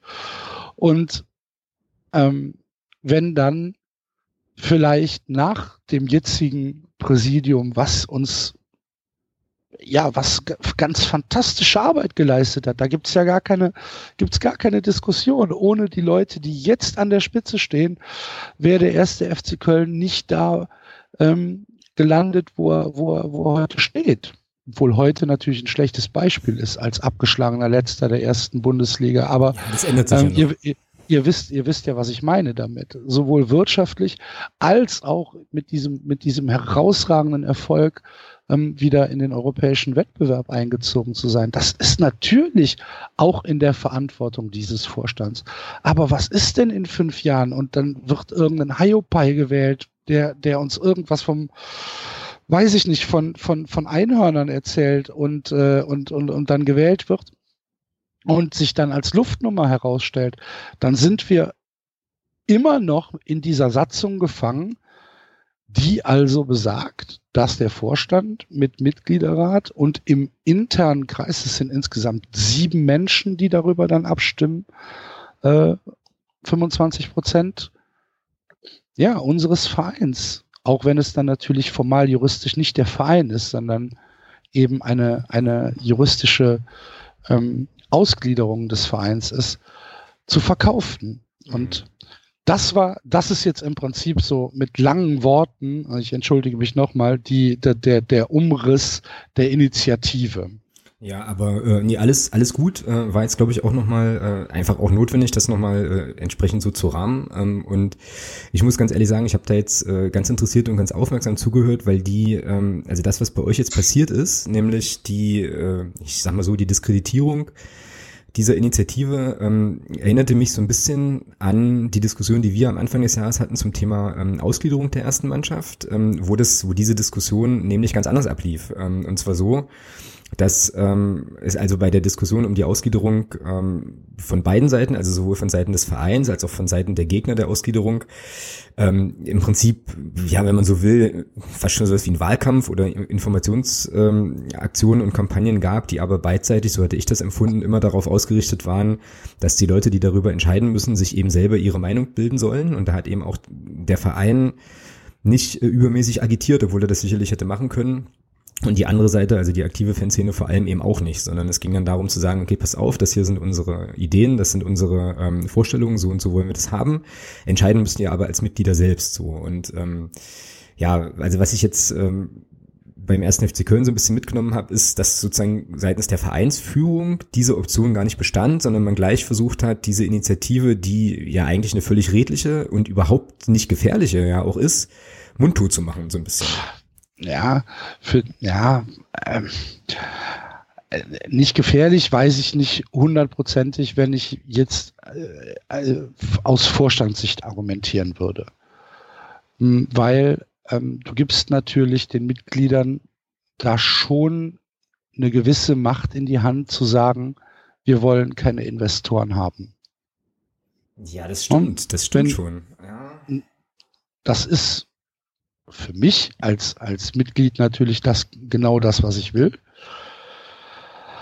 An Vorstandsseite wäre ich da schon so ein bisschen vorsichtig. Also ich würde, ich würde auch äh, als, als Vorstand oder als jemand, der vielleicht in einem wirtschaftlichen Rahmen denkt und der nicht emotional ähm, an, an diesen Werten hängt, wie, wie ich das tue, ähm, fände ich die Initiative wahrscheinlich auch nicht hervorragend. Nichtsdestotrotz sind diese Mitglieder auch deine Mitglieder als Vorstand. Eben. Ne? Du genau. bist Präsident dieser Mitglieder und dieser Mit diese Mitglieder haben nicht den Antrag äh, gemacht, Werner Spinner abzuwählen und die haben nicht gesagt, äh, wir misstrauen dem Vorstand, sondern diese Mitglieder haben ein, ein legitimen, formal sehr gut ausformulierten Vorschlag den Mitgliedern zur Abstimmung gegeben. Und das ist, glaube ich, der normalste Vorgang, den, den man haben kann. Und da muss ich als Verein halt einfach auch die Größe haben. Äh, Im Zweifel sage ich gar nichts. Im Zweifel sage ich halt, ja, die haben den Vorschlag gemacht und auf der Mitgliederversammlung stimmen wir darüber ab. Punkt aus, reicht ja. Ich muss mich ja, genau. ich muss mich ja noch nicht mal mit der Sache gemein machen. Ne, ich muss ja nicht sagen, ja, gefällt mir, dass sich unsere Mitglieder damit äh, einmischen und so weiter. Muss ich ja gar nicht machen. Im Zweifel sage ich halt einfach gar nichts und dann ist es gut. Aber ja, es war schon, es war schon, ähm, es war schon Torpedofeuer. Mhm. Ja, entweder macht man so oder man begegnet dieser ganzen Geschichte eben auch auf einer Sachebene äh, und stellt halt sachliche Argumente dagegen, ähm, um irgendwie zu erklären, warum das aus Vorstandssicht eben weniger Sinn macht so. Aber das ist, Einverstanden. Das ist ja. nicht so richtig passiert, oder? Also es gab ja, jetzt keine, keine Sachdebatte in dem Zusammenhang. Nein. Ja. Also es gab, eine, es gab sicherlich eine Sachdebatte äh, auf der Mitgliederversammlung, wo dann Alexander Werle dann nochmal ein paar Rahmendaten äh, genannt hat. Wenn man das so nennen will als Sachdebatte, es war schon es war schon mehr eine Aufzählung von Gründen, warum die Initiative blöd ist. Aber Alex, ähm, Axel, ganz kurz, hilf mal kurz. Der Werle ist bei euch der Finanzchef, ja? Genau und äh, ja. und Geschäft, also ist Geschäftsführer äh, gleichgestellt mit Jörg Schmatke. Ah okay. Ja, Jörg Schmatke ist für den sportlichen Bereich und Alexander Werle ist für den ähm, betriebswirtschaftlichen Bereich der Geschäftsführer. Ja, und okay. Mitglied des Vorstands eben. Ähm, ja, nein, äh, ihr habt schon recht. Also das waren, das waren Angriffe, die ähm, einfach den Sinn hatten, die Menschen, die dahinter stehen und die Initiative als solches zu diskreditieren. Ja, und das ist tatsächlich eigentlich, wenn ich mir jetzt mal das Recht rausnehmen darf, das so zu bewerten, ja schon so ein Armutszeugnis. Ne? Also warum kann man nicht, also man könnte ja auch den Mitgliedern äh, vertrauen, auch, in, auch vielleicht in der Situation, in der, wenn wir das jetzt weiterspinnen, also dieser, dieser Änderungsantrag angenommen worden wäre und vielleicht ein Investor vor der Tür stünde, ähm, dann eben auch zu sagen, okay, äh, wir haben jetzt hier, möchten jetzt hier, dass ein Investor einsteigt, wir machen jetzt, äh, also erklären euch jetzt, warum das irgendwie sinnvoll ist und so weiter und dann eben auch da auf einer sachlichen Ebene die Leute zu einer Entscheidung kommen zu lassen. Aber ich finde das schon irgendwie abenteuerlich, aber vielleicht, weiß ich nicht, vielleicht ist das auch so ein bisschen so ein Zeitzeichen, dann eben zu sagen, nee, wollen wir nicht, wir wollen jetzt unseren, also wir klammern uns jetzt sozusagen an diese 25 Prozent, die wir da selbst entscheiden können und lassen die Mitglieder da außen vor. Also ich finde das, mhm. finde das echt schwierig irgendwie. Ich weiß nicht, wie Thomas das sieht, aber ja. Ja, im Prinzip sehe ich es genauso. Ich meine, wenn man, das Interessante ist ja, wenn man das so hört, was Axel gerade gesagt hat, ähm, also diese ganze Struktur halt, ja, wenn man sich so überlegt, diese Diskussion an sich, die gab es ja bei uns anfangs auch. Das war bei uns ja auch alles so ein bisschen am Anfang übers Knie gebrochen. Da kam dann mit einmal so, wir müssen ausgliedern. So. Ähm, dann sollte das auf einer Mitgliederversammlung zur Abstimmung gestellt werden. Dann hat man diesen, diesen Passus wieder rausgenommen aus der Mitglieder, weil man gesagt hat, okay, wie das so gelaufen ist, war blöd, wir müssen doch besser informieren. Und da hat man sich zusammengerauft mit der aktiven Fanszene und dann lief das eben genau so, wie es Alex gerade gesagt hat. Ja. Man hat da Veranstaltungen gemacht, hat sich gegen, die man sich, wo man auch gegenseitig ähm, war. Ich, Alex verbessere mich, aber ich glaube sogar, dass der Dirk Weber, also der unser, unser ähm, Finanzchef und der Peter Fechner, unser Präsident, sogar auf der Veranstaltung von, von der aktiven Fanszene war, oder? Ja, ist richtig, ist richtig, genau. Ja, genau. Also bei uns gab es halt wirklich so, auch so einen regen Austausch. Ich meine, da haben viele Sachen, unsere aktive Szene war da auch beteiligt in dieser ganzen Diskussion, inwieweit das dann alles gemacht werden soll. Also von daher lief das schon alles ein Stück weit anders. Und ich finde es halt auch krass, dass ein Verein wie Köln, der ja nur auch damit wirbt, ich meine, diesen Slogan hat spürbar anders. Das sind so Dinge, wo ich mir auch sage, Menschenskinder, so aus wirklich von ganz weit weg auch, ich mir sagen, Mensch, warum hat so ein Club das nötig? Ja, Mensch, 100.000 Mitglieder, wie du schon gesagt hast, da, da läuft's jetzt mal vom jetzigen Tabellenstand abgesehen, aber da, seit dem Aufstieg aus der zweiten Liga ging es bei euch sportlich nur bergauf und, und auch finanziell und ist schon krass, dass man das, dass man diesen, diesen tollen Eindruck, den man von diesem Verein aus der Ferne ja gewonnen hat, ähm, dass man den mit so einer Geschichte halt in meinen Augen schon so ein bisschen auch vereinseitig wieder einreißt. Mhm. Ähm, also, um das vielleicht nochmal ganz kurz ähm, mit ein paar mehr Informationen zu unterfüttern, die vielleicht ihr und eure Hörer gar nicht so auf dem, Zettel habt. Im Moment gibt es in Köln ähm, großen Ärger wegen des Stadions. Ähm, das Müngersdorfer Stadion, das Rhein-Energiestadion, Entschuldigung, ähm, ist mit 50.000 Besuchern seit, keine Ahnung, ist halt immer ausverkauft. Du kommst nicht an Karten. Ähm, und der Verein möchte gerne mehr Zuschauer haben. Dann gab es eine Machbarkeitsstudie zusammen mit der Stadt Köln, der das Stadion gehört. Das Stadion gehört nicht dem Verein, sondern das Stadion gehört der Stadt Köln und der 1. FC Köln bezahlt die zweithöchste Pacht, glaube ich, in der Bundesliga. Nur Frankfurt muss noch ein bisschen mehr bezahlen als, äh, als wir. Und dann gab es eine Machbarkeitsstudie, ob denn das Stadion ausgebaut werden kann. Und dabei kam raus, ah, wird gehen, wenn man alle Anwohnerinitiativen ähm, befriedigen möchte, wenn man äh, alle Umweltauflagen und äh, alle Lärmschutzverordnungen einhält, wird in etwa 100 Millionen Euro kosten für 8000 Plätze. Ja, okay. oh. Alles klar, okay. Mhm. So. Und da müssen wir uns dann nicht drüber unterhalten, dass das wirtschaftlich wahrscheinlich eher Blödsinn ist. Ne? Ja, kaum darstellbar. Ja, Und genau. Und ähm, dann sagt der Verein, ja gut, wenn die Stadt Köln uns da nicht irgendwie entgegenkommen kann mit, äh, mit einem Ausbau, dann müssen wir uns halt auch über einen alternativen Standort Gedanken machen. Und dieser alternative Standort wäre dann ein Neubau. Ihr müsst überlegen, das Stadion ist zur WM 2006 umgebaut worden. Ne? Mhm. Also wir reden, wir reden hier von einem, von einem Stadion, was glaube ich in der jetzigen Form seit 2004 da steht. 2004 oder 2005, ich bin mir gar nicht hundertprozentig sicher. Und ähm, der Pachtvertrag geht, glaube ich, bis 2020 oder 2021. Hätte ich nachgucken können, tut mir leid, bin schlecht vorbereitet irgendwie. Auf jeden Fall ähm, ähm, reden wir nicht von, von, von äh, dem Zentralstadion in Leipzig mhm. damals, ne?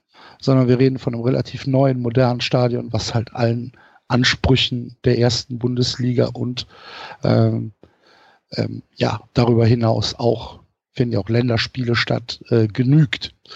Und ähm, dann sagt der, dann sagt der SFC Köln, ja, dann müssen wir uns Gedanken machen, dass wir vielleicht an anderer Stelle ein neues Stadion bauen. Dieses neue Stadion, das baut dann der erste FC Köln als Bauherr. Das bezahlt er aber natürlich nicht. Ne? Mhm. Das, die, die, die liquiden Mittel haben wir natürlich nicht, um, um jetzt zu sagen, wir bauen uns da jetzt ein Stadion hin, wie das damals der FC Bayern gemacht hat und die Möglichkeiten zur Bank zu gehen und zu sagen, gebt uns mal bitte 250 Millionen Euro haben wir wahrscheinlich auch nicht. Also brauchst du jemanden, der das für dich macht. Und da bietet sich dann natürlich die Rewe an. Unser Hauptsponsor, großes Einzelhandelsunternehmen mit Stammsitz in Köln. Mhm. Ja, deren Vorstandsvorsitzender Lionel Sockel auch bei uns im Aufsichtsrat sitzt. Und ich würde wenn ihr mir jetzt eine, heute Abend eine Pistole auf die Brust setzt und sagt, was glaubst du, sage ich, würde ich alles drauf setzen, dass diese Pläne schon da sind. Mhm. Okay. Ne? Dass, dass, dass, dass das alles schon, dass, oh. dass das alles schon im Prinzip in der Schublade liegt und nur rausgezogen werden muss. Und das ist natürlich eine Sache, wenn wenn dann dieser Mitgliederantrag durchgeht und dann gefragt werden muss, hm, liebe Rewe, jetzt müssen wir aber nochmal unsere Mitglieder fragen, seid ihr trotzdem noch an Bord? Da wird mir dann als Vorstand auch ähm, unwohl bei werden. Mhm, ja. Also ich, ich bin mir, ich bin mir hundertprozentig sicher, dass das alles schon ausgearbeitet ist. Das mag, vielleicht, vielleicht ist es auch Blödsinn. Ne? Vielleicht äh, habe ich hier gerade äh, meinen Aluhut auf und, äh, und das stimmt alles gar nicht.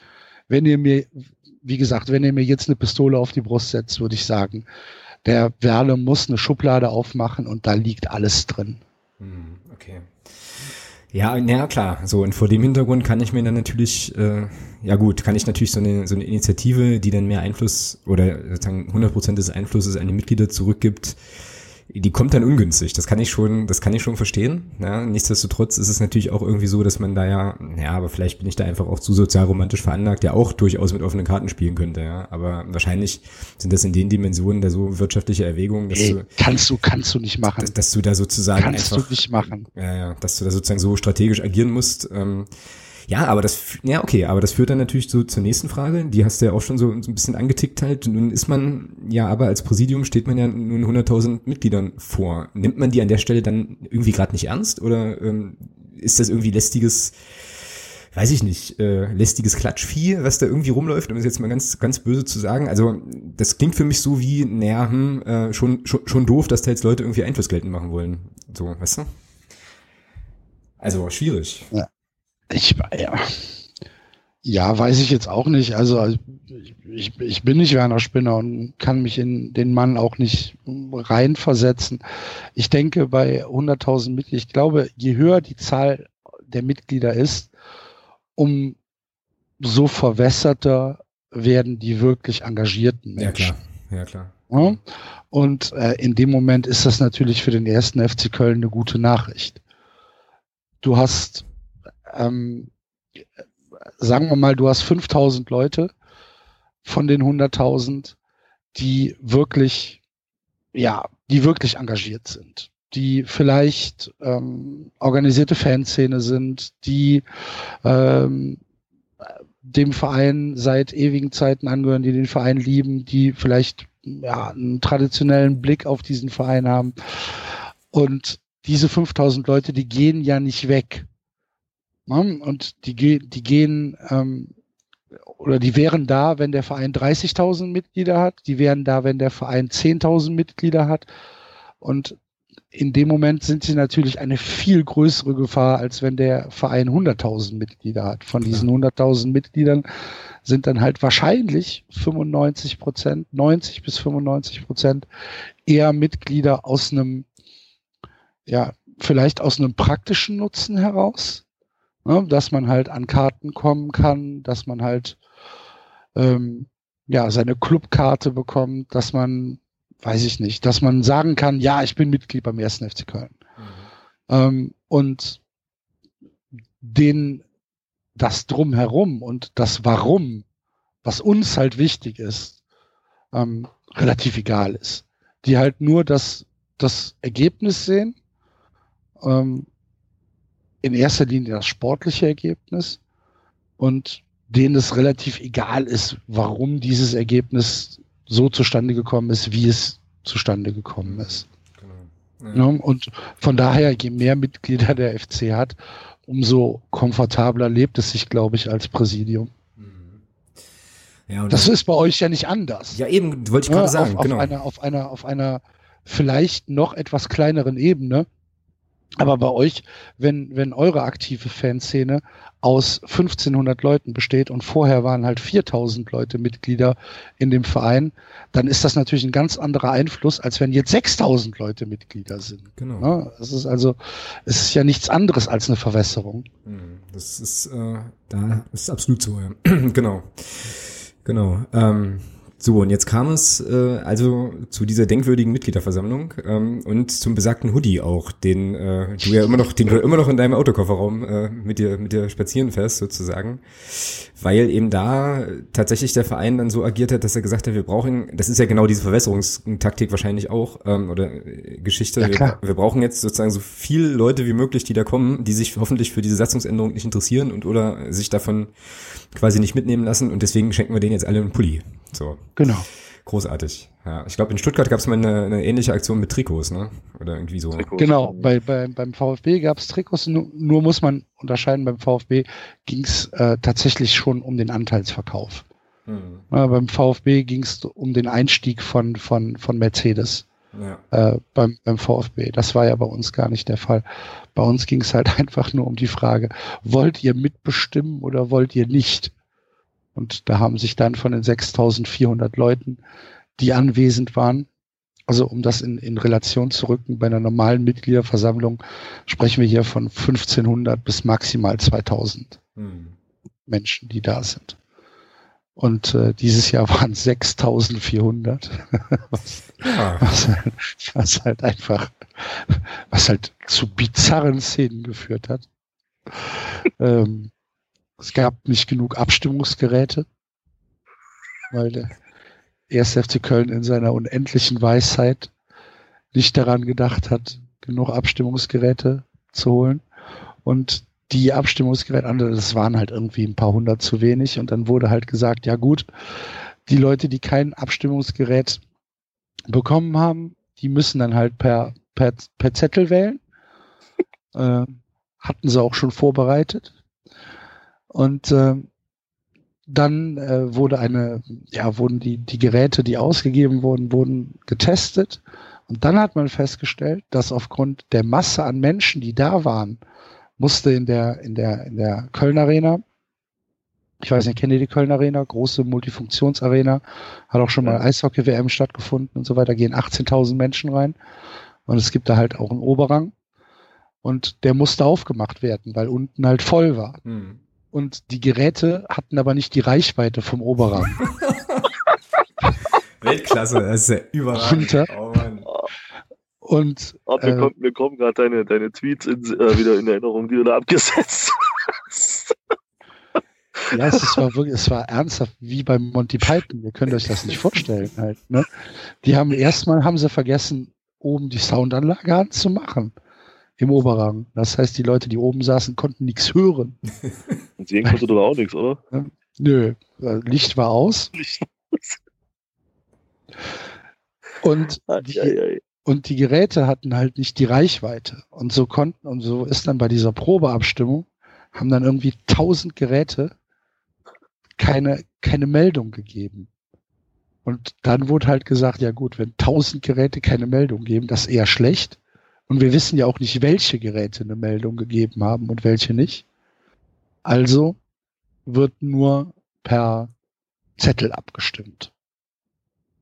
Und dann konntest du dann halt auf dem Zettel, konntest dann halt schreiben, ja, nein oder Enthaltung. Und diese Zettel wurden nicht per Hand gezählt, sondern die wurden durch ein Lesegerät gezählt. Warum auch immer. Und das war auch kaputt. okay. Und, und so hat dann, so hat dann die ganze, so hat dann die ganze Auszählung bis 20 nach 1 in der Nacht gedauert. Das war relativ anstrengend, muss ich euch sagen. Das ich, ja.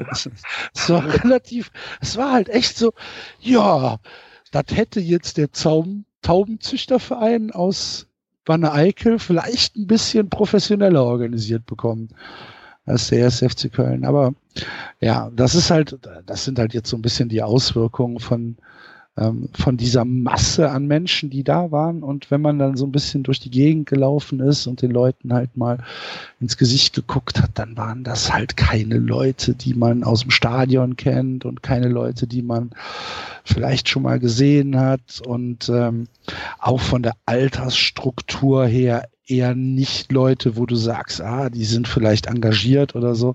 Das waren Leute, die wollten halt einen Europapokal-Hoodie haben. Alter, ja, aber das ist bitter. Das, also, ja, ja. das ist dann halt echt, ne? Ähm, und, und dann ähm, gab es, äh, dann gab, das war, das war ja auch noch gut, es gab dann von, ähm, während, während der, während der Auszählung während, wir uns einen, einen Film angucken mussten, weil kein Programm mehr da war, haben, sie, haben, sie, haben, sie, haben sie einen Film einspielen lassen. Fantastisch. Ähm, äh, kam, dann, kam dann die Meldung, äh, dass zu wenig Hoodies da waren. Es wären zu wenig Hoodies da. Und dann wurde es halt auf einmal plötzlich leer in der Halle, weil die Leute halt Panik, dass sie keinen Hoodie mehr bekommen haben, äh, bekommen würden, da weggelaufen sind. Und ähm, dann, dann wurde dann von Alexander Werle gesagt, ja, normalerweise wollten wir den Hoodie ja erst am Ende ähm, ausgeben, aber aus Sicherheitsgründen mussten wir äh, den, den, die Hoodie-Verteilung jetzt schon starten lassen, weil es da wohl tatsächlich zu Ausschreitungen gekommen ist bei diesen Ständen, wo es die Hoodies gab. Das sind also Leute, nachdem sie ihren Stimmzettel abgegeben haben und denen es dann augenscheinlich ja auch völlig egal war, wie diese Abstimmung dann am Ende ausgezählt worden ist, aus der Halle gegangen und sind halt zu den, zu den Ständen gegangen, haben gesagt, so, hier, äh, ich will meinen Hoodie haben. Und dann haben die Menschen vom FC gesagt, nee, den gibt's erst, wenn die Veranstaltung beendet ist. Und dann gab's da Schlägereien. Alter. und dann,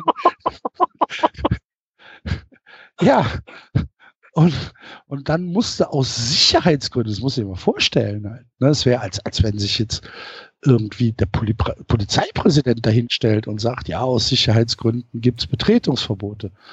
Ähm, wurde dann aus Sicherheitsgründen wurde die Hoodie-Verteilung gestartet. Und das ist halt etwas, wo wir, also wir haben uns angeguckt und haben echt mit dem Kopf geschüttelt und haben gesagt, du lieber Himmel, das kann ja wohl nicht wahr sein. Aber genau das ist es. Ne, da sind dann halt Leute unterwegs, die halt, denen das völlig egal ist, was mit dem Verein passiert, solange sie im, was weiß ich, solange sie, solange sie ihre Lieder singen können und denen auch völlig egal ist, ob da jetzt morgen in China äh, 25 Prozent äh, des ersten FC Köln an die WADA Group verkauft werden. Ja, dann geben die halt Geld, dann kaufen wir uns tolle Spieler, ist doch super.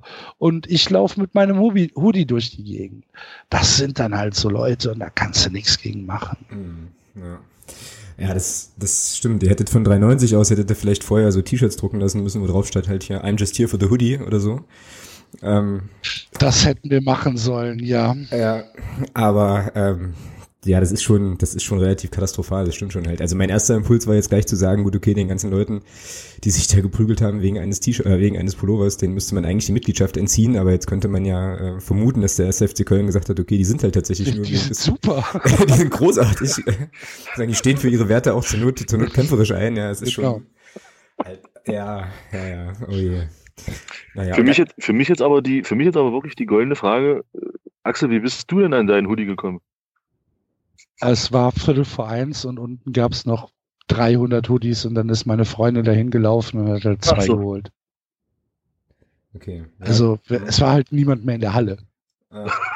Krass. Und, und unten ähm, an der, an der, ähm, äh, praktisch an der Bühne im Innenraum war halt so eine Hoodie-Verteilstelle und da war halt, stand halt niemand mehr. Hm. Dann ist sie da hingelaufen, dann hast halt also so kleine, kleine Coupons bekommen und dann musstest du die abgeben und hast bekommen. Wir waren nach zwei Minuten wieder da. Hm. Und ja. Du glaubst doch nicht, dass ich da ohne Hoodie rausgehe.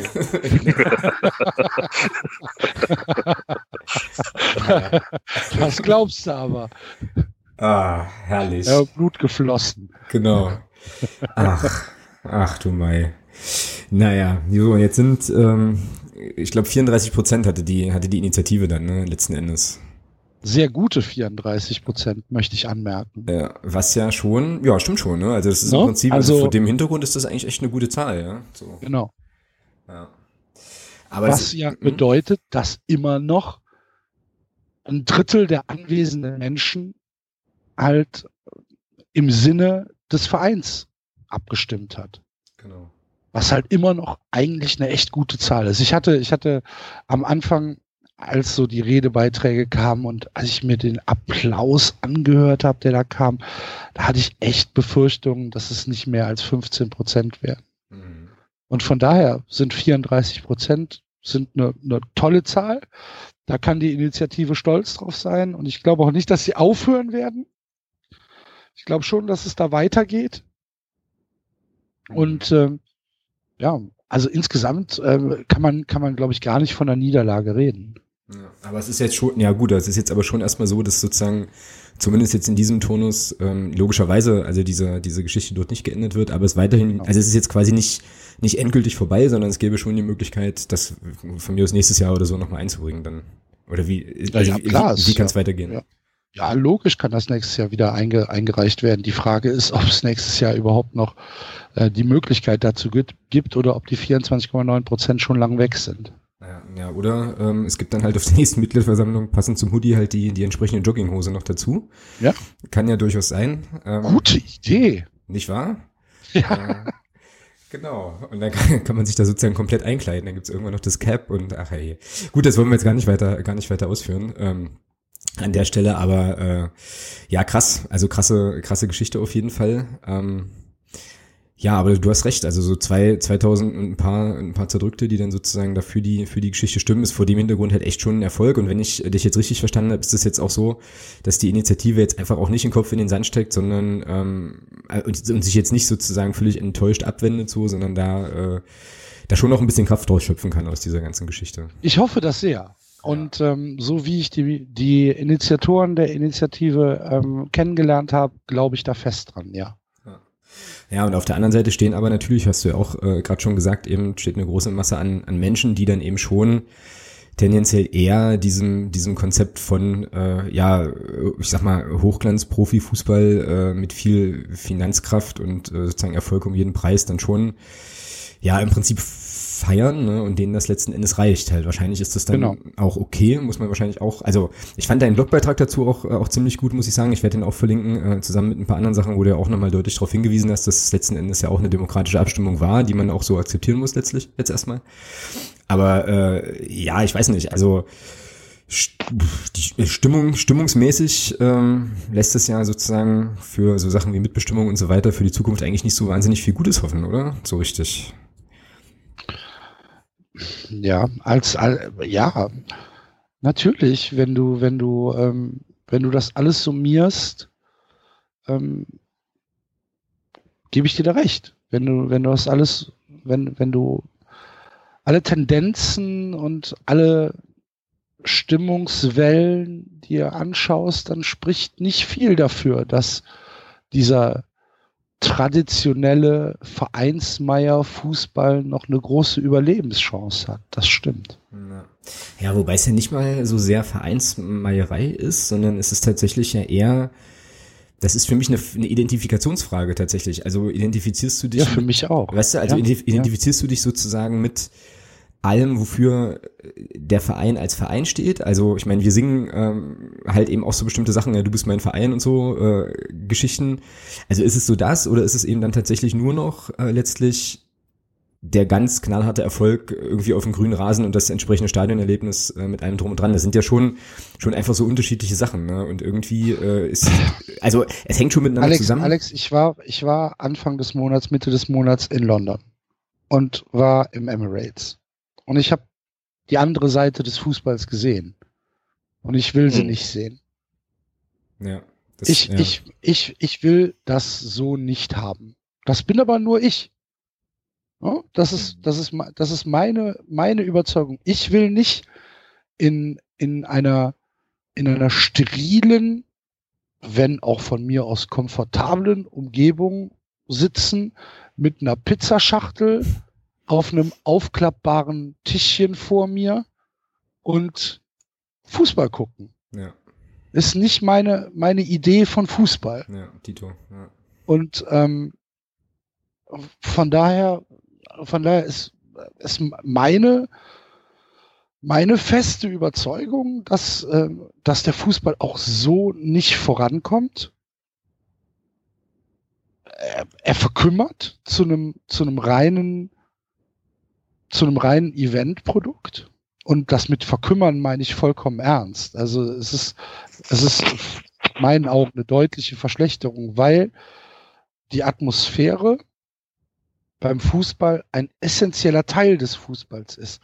Für sich genommen ist das Spiel nämlich viel zu langweilig. Hm. Ein Fußballspiel über 90 Minuten in einer sterilen Umgebung, wo es am Ende 0-0 ausgeht von mir aus, wird sich nicht durchsetzen. Da bin ich fest von überzeugt. Es wird sich nicht in Asien durchsetzen, es wird sich nicht in Amerika durchsetzen, es wird sich auch nicht in Europa durchsetzen. Wenn du nicht diese Geschichten, die Emotionalität in das Spiel mit integrieren kannst, so wie es jetzt ist, machst du den Fußball kaputt. Du siehst es in England, die sich im Moment noch durch absolute Spitzenspiele auszeichnen können einverstanden. Aber wenn jetzt diese Schere nicht mehr weiter auseinanderklafft, sondern geschlossen wird durch Investoren, die in Frankreich investieren, die in Italien investieren, die in Spanien investieren, die in England investieren und die dann jetzt auch noch nach Deutschland kommen, dann werden sich ja irgendwie die brauchbaren Spieler verteilen. Mhm, genau. Und dann wird jede Liga schlechter werden vom, vom reinen Fußballspiel her. Ne? Es wird sicherlich, es wird sicherlich in der Spitze wird es bessere Spieler in, äh, Spiele in jeder Liga geben. Es wird in der Spitze bessere Spieler in jeder Spitze geben. Aber die Ligen an sich, die 18er Ligen, die kannst du in die Tonne kloppen. Im Prinzip kannst du dann, kannst du Zehner Ligen aufmachen, die dann ihre, ihre, äh, ihre Superstars gegeneinander spielen lassen. Und das in einer sterilen Umgebung, Wer will denn das sehen? Wer will denn das sehen? Da, da lockst du doch auch in Singapur keinen toten Chinesen morgens um drei auf die Straße. So, und du brauchst, und gerade die Bundesliga, die im Moment im sportlichen Vergleich ja völlig hinterherhinkt, die braucht, die lebt doch von ihrer Emotionalität, die lebt doch von, von Rivalitäten, die lebt doch von, von Fankultur guckt euch mal den Trailer an, den die DFL produziert oder den die Sportschau produziert. Da, da geht's doch nicht hm. um Dinge, die auf dem Platz stattfinden. Da ja. werden Kurven gezeigt. Genau. Weißt du? Und genau. ja, entschuldigt bitte den Rant. Ich war, alles, alles habe mich wieder wegtragen lassen. Ja, alles das ist gut. euer Podcast. Es tut mir leid. Naja, nee, das, nee, das ist im, im Kern, im Kern ist es ja genau das, was, was glaube ich auch viele denken, also zumindest die, die ich, zumindest die Leute, die ich kenne, das ist ja genau die Diskussion. Ich meine, ihr habt es bei euch bei 93 auch schon thematisiert, ihr habt auch gesagt, ob das jetzt der Basti ist mit seinen Frankfurtern, du mit deinen Kölnern. Wir sind ja, ihr sagt ja selber auch, ihr werdet wahrscheinlich nie oder höchstwahrscheinlich nie, nie wieder erleben, dass eure Vereine mal deutscher Meister werden. Was, jetzt, jetzt nimm mal, jetzt nimm mal uns. Ich meine, wir freuen uns, dass wir dieses Jahr oder diese Saison zurzeit sehr, sehr energisch an das Tor zur zweiten Liga klopfen. Das Problem ist bloß, wir haben noch 27 Spiele vor uns. Also wir kommen ja nicht mal in den Genuss zurzeit überhaupt mal auch nur an das Thema Bundesliga zu denken. Ja, die dritte Liga dann, ist halt nochmal was ganz anderes, ne? Ja, und, wenn man, und wenn man dann und wenn man dann sieht, wenn man dann sieht, bei uns ist es ja nur schon so, Dortmund, Bayern ganz oben, dann kommt Dortmund, dann kommt jetzt durch die neuen, durch diese Finanzkraft, die eben dahinter steckt, Leipzig. Und dann dann fängt im Prinzip schon der Abstiegskampf an, wenn man es mal ganz blöd sagt, ja. Und das, ist ja, das kann ja auch nicht, und wenn dann Investoren dazukommen, wo gehen denn die Investoren hin? Die Investoren suchen sich doch nicht mit Verlaub nicht den ersten FC Köln oder, oder den ersten FC Magdeburg oder, oder die suchen sich doch die Clubs, wo sie aus ihrer, wo sie aus ihren Geldern, die sie dort reinstecken, die bestmögliche Rendite rausholen. Das sind in Deutschland Bayern, Leipzig, Dortmund unter Umständen vielleicht Wolfsburg, wenn, wenn die ihre Finanzmittel mal vernünftig einsetzen würden, ja, dann hört es aber auch schon wieder auf. Ja, und was passiert dann? Dann gehen die zum FC Bayern München, wenn 50 plus 1 fällt, wenn die Investorengeschichten fallen. Und dann wird diese Schere noch größer. Und ich finde, die Bundesliga lebt ja seit Jahrzehnten in meinen Augen davon, dass es immer mal wieder Phasen gab, in denen eine Mannschaft in der Lage war, Bayern Paroli zu bieten. Das war über einen gewissen Zeitraum mal Bremen, das war mal Dortmund, das war mal Kaiserslautern. Immer wieder irgendein Club, der es geschafft hat, die mal zu ärgern. Ja, die Zeiten sind vorbei. Die Zeiten sind, mehr, die Zeiten schafft sind doch keiner mehr Bayern zu ärgern. Ja. Das ist Dortmund vielleicht, aber auch nur dann, wenn Uli Hoeneß zurückkommt und der FC Hollywood wieder eröffnet wird. Ansonsten ist doch das, ist doch das, sind doch die so weit weg. Und diese ganze Struktur, wie du schon gesagt hast, das ist, das will, ich will das auch nicht, aber wir bewegen uns ex, extrem krass darauf zu. Wenn man dann die dritte Liga dagegen mal sieht, kann man ja nur sagen, was man will, ist halt dritte Liga. Aber aufgrund der, der finanziellen Situation hast du hier wirklich noch einen ausgeglichenen Wettbewerb. Und das siehst du ja auch daran, das, sind, das ist jetzt keine Floskel, dass in der Liga wirklich der Erste gegen den letzten durchaus in der Lage ist. Also das kann, kommt häufiger vor, dass die ersten drei hier auch gegen die letzten drei mal verlieren. Wir sprechen da mal ganz deutlich aus Erfahrung, also die letzten zwei Jahre. Und da muss man naja, sagen, ich verfolge die, ich halt, verfolge halt die, ich verfolge ja. die dritte Liga ja auch einigermaßen interessiert aufgrund von Fortuna. Ne? Also ähm, ich, ich äh, habe ja nichts als Sympathien für Fortuna Köln übrig. Und ich würde denen alles gönnen. Von mir aus können die sehr, sehr gerne aufsteigen. Ähm, es, ich ich finde es halt, was mir, was mir an der dritten Liga nicht gefällt, sind die Zweitvertretungen. Ne, genauso wie an der, an der vierten Liga. Ja. Ähm, die, äh, die müssen da nicht sein, obwohl in der dritten Liga ist es, glaube ich, nur Bremen dieses Jahr, ne? Genau. Oder nur Bremen, ja. Ja, äh, ja. und ähm, ich, ich, was ich halt übertrieben finde, sind die, ähm, sind die Auflagen von, von Seiten DFB. Ähm, ich finde es für viele Vereine, für viele kleine Vereine fast schon unmachbar, äh, was da für Auflagen äh, gestellt werden für, für, für, für absurdes Geld, für eigentlich ein, äh, eine Sache, die, die nicht sein muss. Ja, was mich jetzt gerade so ein bisschen bewegt, äh, ich musste jetzt auch so ein paar Mal so in mich reinschmunzeln, es ist ja so eine gewisse Schizophrenie, die, der wir hier unterliegen. Ne? Ich meine, Thomas, du hast es ja auch gerade gesagt, äh, Bundesliga und so weiter, ähm, da ist der Wettbewerb, also da gibt es sozusagen die, die Top-Clubs und dann gibt es den Rest, der quasi die Staffel auffüllt und mitspielen darf, aber eigentlich keine Chancen hat. Ja? Wir wissen das alles und wir wollen da trotzdem hin. Und wollen trotzdem hin. Ja, das ja, ist klar. Doch völlig irre, ja. Also natürlich. Ja, wobei die Frage, die Frage ist ganz ehrlich, Alex, die Frage ist, die ich mir wirklich, seitdem wir jetzt in der dritten Liga wir sind stelle, ist halt wirklich, will ich da wirklich hin? Ja, das meine ich ja, ja, genau. Das, das ist halt, das ist halt wirklich so, wo ich sage, will ich das wirklich? Also, klar, natürlich, ich meine, diese ganzen Ostduelle ist alles gut und schön und ich sage, ich, ich möchte aber auch mal in andere Städte fahren, ja, ich will auch mal, oder auch mal andere Gegner hier haben. Ich will auch mal Kaiserslautern, gut, die kommen vielleicht in der dritten Liga dieses Jahr, ähm, oder, oder auch mal, was ist, ich, Nürnberg, solche, solche, auch von mir aus auch Köln und solche, solche Clubs, die man halt, ja, die wir halt hier noch nie hatten, ja. Und äh, aber die Frage ist halt, zu welchem Preis? Genau. Das ist so das, wo ich mir sage, zu welchem Preis will man das? Und wenn man dann hört, was, was Axel gerade erzählt hat, was eben beim FC auch so abgeht, jetzt gerade auch so in dieser ganzen Diskussion Stadion etc. Ja, wenn man sowas hört, muss ich ganz ehrlich sagen, denke ich mir immer so immer, boah, Mensch, ist halt auch das, das Thema. Wir haben jetzt einen Vorstand oder eine Vereinsführung, die, ja, kann man sagen, was man will, seit 2010, seitdem sie im Amt ist, eine Top-Arbeit macht. Aber wie Axel schon gesagt hat, was ist, wenn die mal weg sind? Ja, und dann spielst du zweite Liga vielleicht und dann kommt einer hier und sagt, hier, Investoren, gut, bei uns sind die Hirn noch ein bisschen höher als in Köln. Aber es ist ja trotzdem die gleiche Diskussion, die wir dann letzten genau, Endes führen werden. Genau. Und da muss ich sagen, es ist halt dann schon interessant. Und was heißt interessant, aber schon auch eine Diskussion, die ich dann gerne mal führen würde, ob man das wirklich so in dem Ausmaß auch haben will. Weil wenn man da hochgeht, dann wird es diese Diskussion definitiv geben. Und dann muss man mal sehen, was dann draus wird. Ich glaube, das kannst du aber erst abschließend bearbeiten oder verarbeiten, so wenn es so ist. Ja. Ja, also stell dir mal vor, ihr spielt am, äh, am, am vorletzten Spieltag, äh, ich weiß nicht gegen wen, keine Ahnung, ist ja auch egal, gegen Erfurt von mir aus und, äh, und wenn mit einem Sieg steigt ihr in die zweite Liga auf. Da denkt doch kein Mensch dran, ah, Nein, absolut. Ist das, ist das genau. jetzt wirklich so gut, genau. wenn wir nein, aufsteigen, sondern da wollt ihr nein, gewinnen nein. und dann, dann, dann, wollt, dann, wollt ihr, dann wollt ihr aufsteigen, weil dann einfach, ja, weil es doch auch geil ist, glaubst du, ich habe mir, ich habe mir am 20.05. als Yuya Osako das 2 zu 0 gegen den FSV Mainz geschossen hat, Gedanken darüber gemacht, ach du liebe Güte, wir spielen jetzt Europapokal. Wie, was wird das für Auswirkungen auf unsere Mitgliederstruktur haben? Nee.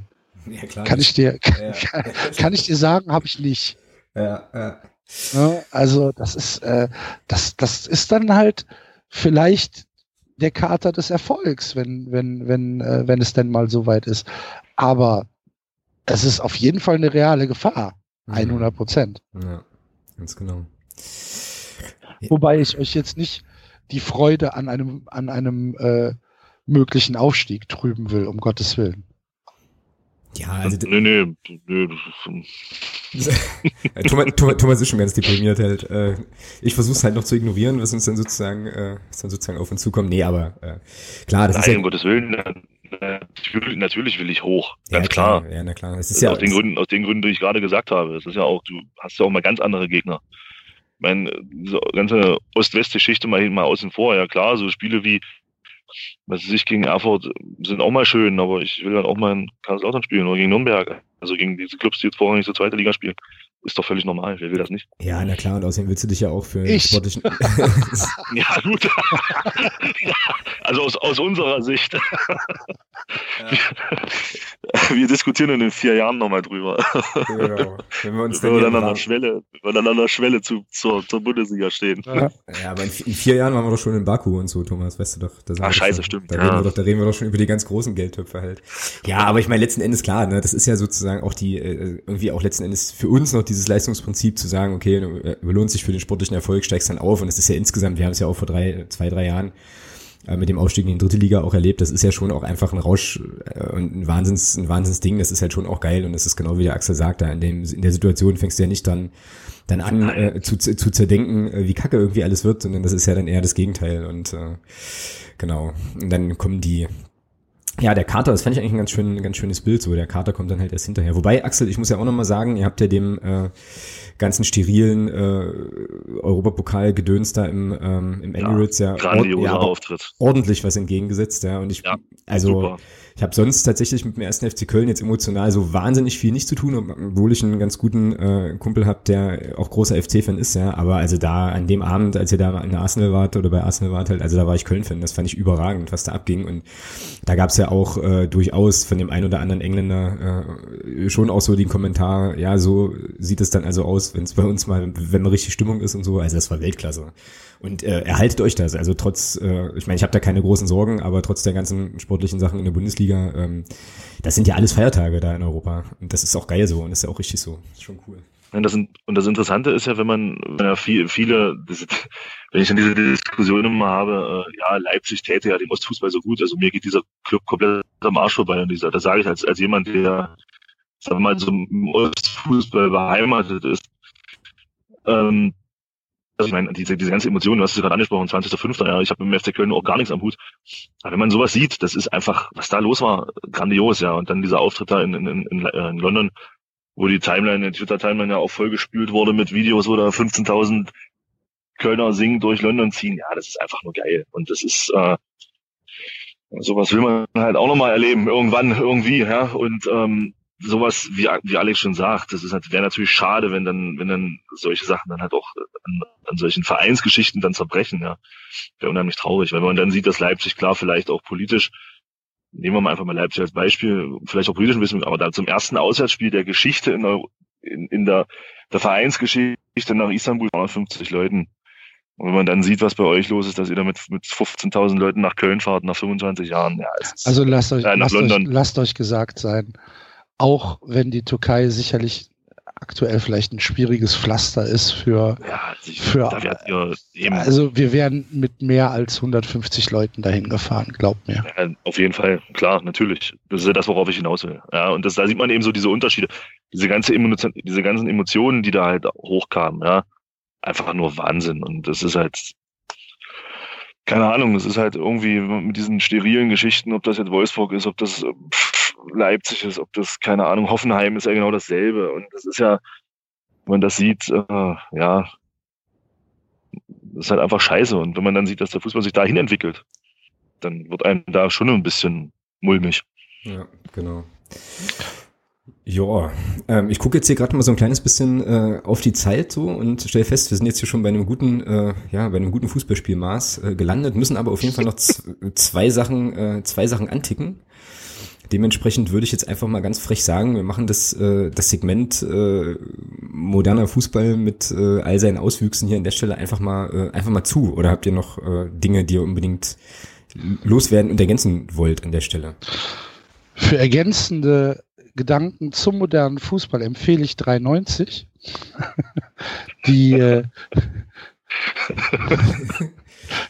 falls ihr das noch nicht hört, liebe Hörer, hört mal rein. Ja, Wir tut machen das. uns auch wöchentlich Gedanken über Aber dazu, dazu habe ich jetzt wirklich, da möchte ich, da möchte ich jetzt wirklich nochmal, noch mal eine persönliche Frage stellen, Axel. Ach du liebe Güte. Nee, nee, wie, wie, nein, ganz ehrlich. Nein, ich, ich fand's, ich fand's grandios, aber wie kommt man dazu, sich die Wiederwahl von Uli Hoeneß reinzuziehen? Komplett. Warum macht man sowas? Das ist ja, Ähm, ähm, geisteswissenschaftliche Gründe. Nein, ich war- habe ich, äh, mich hat das tatsächlich, mich hat die Psychologie interessiert dahinter.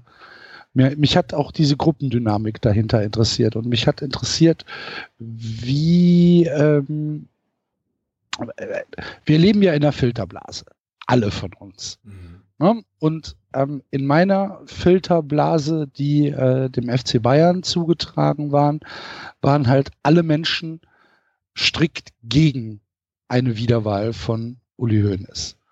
Genauso wie natürlich alle Menschen gegen, äh, ich sage jetzt mal, die AfD sind oder gegen Trump sind. Ne? In meiner Filterblase.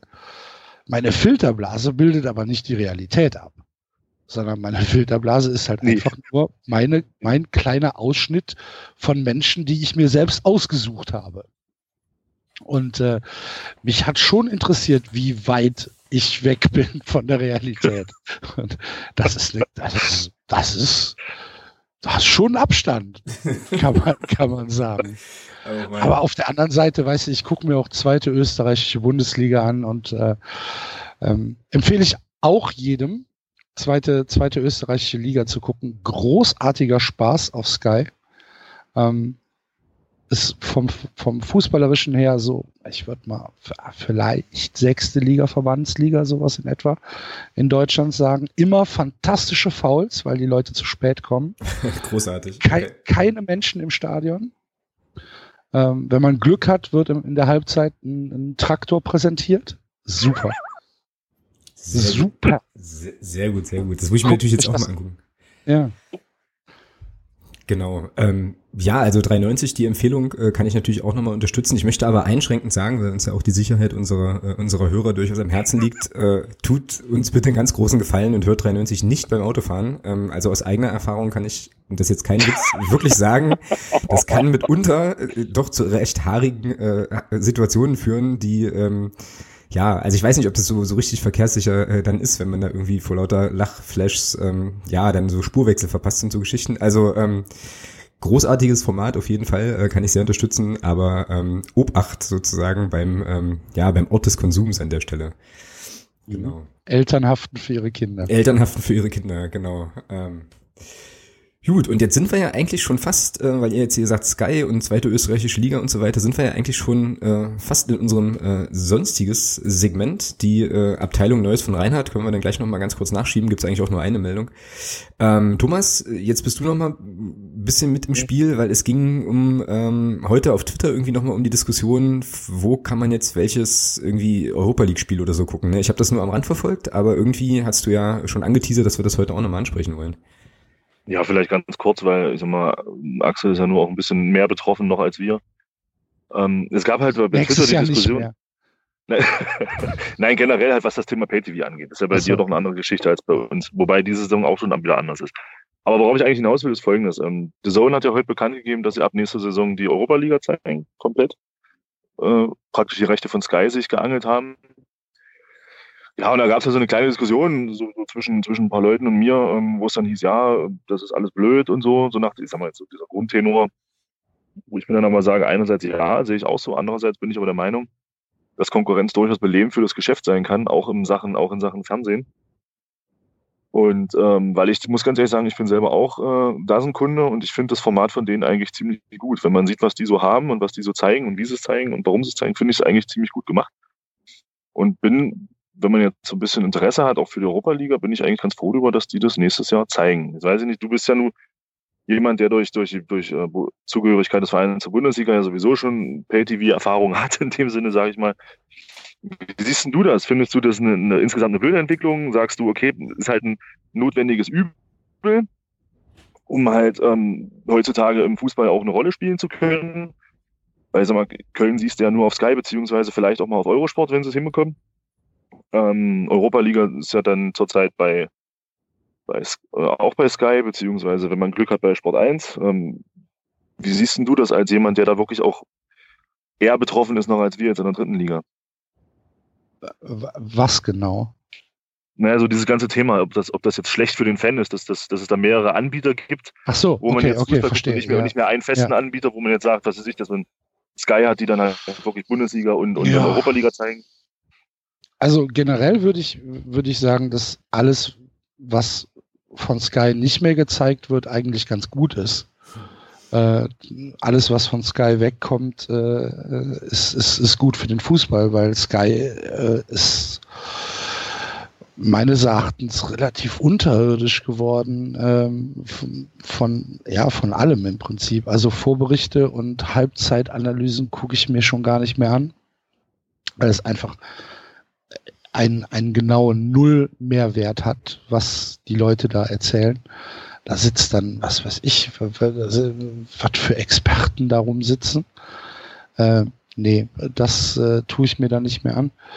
Ähm, ich finde, Sky geht halt diesen Weg der, ähm, der, naja, der RTL 2isierung der Boulevardisierung äh, des, des Fernsehens ganz wunderbar mit. Ne? Wenn, wenn du überlegst, mit Jörg Dahlmann, mit äh, Frank Buschmann holen die da Menschen, die halt einfach ähm, ja eigentlich Relikte sind aus einer Zeit, wo ähm, ähm, wo der wo der Fußball äh, noch ein ganz anderer war und ähm, die du, die du heute eigentlich nicht mehr an, an Kommentatorplatz setzen lassen kannst, wenn du, ähm, wenn du überlegst, äh, dass du gleichzeitig auch äh, Tobias Escher liest und äh, einen Spielverlagerungsblock aufhast, dann kannst du dir nicht Jörg Dahlmann anhören. Das geht nicht. Ähm, von daher finde ich die, die Übertragung, die Eurosport 2 macht, ähm, mit Jan Henkel und Matthias Sammer und äh, ähm, wie heißt der Hagemann, ne? Der, der Kommentator. Das ist ein ganz anderes Niveau. Das ist ganz, ganz fantastisch, was die machen. Das Problem ist halt der Verbreitungsweg. Ne? Der Eurosport 2 Player, der muss äh, halt erstens muss er stabil laufen und zweitens ist es natürlich gerade in Deutschland, in diesem infrastrukturarmen Land, in dem wir leben, ist es für Leute, die auf dem Land leben und einfach keine schnelle Internetverbindung haben, ist es halt eine Katastrophe, dass, äh, dass Eurosport das nicht im Fernsehen zeigt. Ähm, genauso ist es mit The Zone. Ich mag The Zone sehr. Ich finde, ich finde diesen Ansatz ähm, des rein sportlichen Kommentierens mit Experten zusammen, ob es jetzt äh, Ralf Gunesch ist mhm. oder ob es ähm, der hier der der der kleine Bruder von Mats Hummels, ich weiß den Vornamen nicht mehr, der Jonas. sitzt da auch. Ja, genau, Jonas, Jonas Hummels. Der sitzt da auch ab und an und und äh, macht das richtig gut. Ich finde, dass die Leute, die kommentieren, auch ähm, prima vorbereitet sind. Ich habe mir letztens ähm, an einem Freitagabend irgendwas Argentinisches angeguckt und äh, das war, ich war ganz hervorragend unterhalten und äh, kam mir, es kam mir auch nicht so vor, als würde er das jetzt einfach so nebenbei kommentieren, sondern das war ganz prima. Ähm, es gefällt mir alles, alles gut. Ich bin aber auch mir, mir tut das nicht weh, weißt du, ich gucke MLB TV über Stream, ich gucke die NFL über Stream, ähm, ich bin es gewohnt. Mir, mhm. mir, für mich ist es keine Umstellung jetzt, äh, ob ich jetzt MLB TV anmache oder The Zone anmache. Das ist für mich ein, ein, ein Klick. Ich weiß nicht, ob das repräsentativ ist. Ich glaube eher nicht. Ja, ich glaube auch. Ja, ist was dran. Ja. Ja, und ich glaube auch, die Diskussion ging ja tatsächlich dann eher so auch um die Frage, ähm, also ging unter anderem auch um die Frage, naja, ist jetzt vielleicht doch gar nicht so geil, sich dann halt eben im Prinzip irgendwie zehn, gefühlte zehn Abos holen zu müssen, um äh, sozusagen die ganze Bandbreite des Fußballangebots sich irgendwie ja, zu geben. Ne? Klar, so. das ist nochmal, das ist noch mal was anderes, äh, dass da, dass das wirtschaftlich äh, vielleicht für den einen oder anderen schwierig wird. Äh, klar, das steht auf einem ganz anderen mhm. Blatt. Ja. Ja, aber ansonsten, was so die Qualitätsgeschichte angeht, ähm, also ich bin ja auch ein ganz großer Freund von, von The Zone und wie die das da präsentieren und machen. Äh, und da ist das natürlich halt schon ein Argument, äh, Axel, was du auch sagst mit den Leuten, die da bei Sky äh, inzwischen rum, äh, rumhüpfen haben. Das können inzwischen andere Formate, glaube ich, einfach auch besser präsentieren, so, ne? Ähm, die ganze Geschichte, das ist schon, das ist schon so, ja. Ja, aber auch da musst du wieder aufpassen. Ne? Wir sind wir sind die Minderheit. Ja, klar. Ja, klar natürlich. Ne? Also ein, ein, ein Frank Buschmann hat, was weiß ich, Millionen Fans. Wir sind die, wir sind die Minderheit. Wir, wir gehen immer von uns aus und sagen, ja, das geht eigentlich nicht. Ja, ja, doch, das geht. Mhm, das, ja? das geht schon Nur für auch relativ gut. Nicht. Ja. ja, genau. Ja. Genau. Ja, aber insofern ist es ja eigentlich dann auch wiederum gut, äh, dass es dann genügend Angebote gibt, auf die man auch ausweichen kann. Ne? So. Also ist es von der, von der Perspektive her eigentlich eine ganz coole Geschichte auch. Genau. Ja, ähm, das war sozusagen unser eines, unser eines Ding im sonstiges Blog, oder Thomas? Jo. Ja, genau. Dann können wir ja jetzt mal ganz schnell noch ähm, hier in der unserer allseits beliebten, aber heute sehr, sehr kurzen Rubrik Neues von Reinhard ähm, noch mal ganz kurz gucken, was der DFB so treibt. Ich habe, äh, also es ging, es geht natürlich weiter äh, in Sachen äh, Debatte um Aufstiegsregelungen zur dritten Liga und so weiter. Ich muss ganz ehrlich sagen, äh, das müssen wir jetzt hier, glaube ich, nicht nochmal äh, nicht nochmal aufmachen, weil da ist ja minütlich was anderes. Aber ähm, was, äh, was eine, äh, was dann doch durchaus spannend war, war eine Meldung, die kam, weiß ich gar nicht genau, ich glaube gestern rein, äh, nämlich die, dass jetzt auch der DFB mal bestraft worden ist, also quasi der DFB eine äh, ja, Verbandsstrafe über sich hat ergehen lassen, die von der FIFA ausgegeben worden ist für oder beziehungsweise gegen die Geschehnisse da bei dem Länderspiel in Prag, passt ja auch zur Länderspielpause tatsächlich, äh, kurz zur Erinnerung, da gab es eben irgendwelche Menschen, die der Meinung waren, es sei eine gute Idee, äh, Sieg Heil zu rufen ähm, im Stadion. Und ähm, ja, die haben dann wohl noch ein bisschen, also es gab da ein bisschen Pyro auch und irgendwie steht hier noch fliegende Gegenstände und so weiter. Und der DFB wurde bestraft von der FIFA mit einer Geldstrafe in Höhe von ähm, 32.000 Franken, das sind umgerechnet 28.000 Euro. Und ähm, Faszination Fankurve, das ist die Seite, von der ich diese Meldung habe, hat hier so eine ganz wunderbare Tabelle, da kann man noch mal so ein bisschen im Vergleich äh, gucken, was sonst so sanktioniert wurde. Und da findet man unter anderem noch aus dem August äh, 2008, 2017 ein äh, Urteil des DFB gegen Hansa Rostock, die mit 24.000 Euro belangt wurden für äh, verschiedenste Sachen und so. Also das äh, einfach nochmal ins Verhältnis gesetzt. Oder auch wir sind hier, tauchen ja auf mit 12.000 Euro für Pyroshows in Aalen und äh, Duisburg und so. Also auf jeden Fall schon spannend, dass äh, der Kollege Reinhard Grindel sich jetzt eben auch mal mit einer äh, entsprechenden Strafe, die natürlich, äh, ja, wie ich finde, verhältnismäßig lächerlich ausgefallen ist, hier auseinandersetzen muss. Ich weiß nicht, wie ihr das, äh, wie ihr das einordnet oder äh, ob ihr das überhaupt irgendwie jetzt, äh, ja, groß auf dem Schirm hattet, ähm, hier diese, diese Sanktionierungsgeschichte, Axel, hast du davon irgendwie was, was mitbekommen oder ähm, ist das quer gekommen? Ich habe die Strafe gelesen, habe gelacht. Ja, okay, genau. Ja, was anderes bleibt uns da auch, glaube ich, nicht übrig. Nee, ist richtig. Zumal, äh, genau.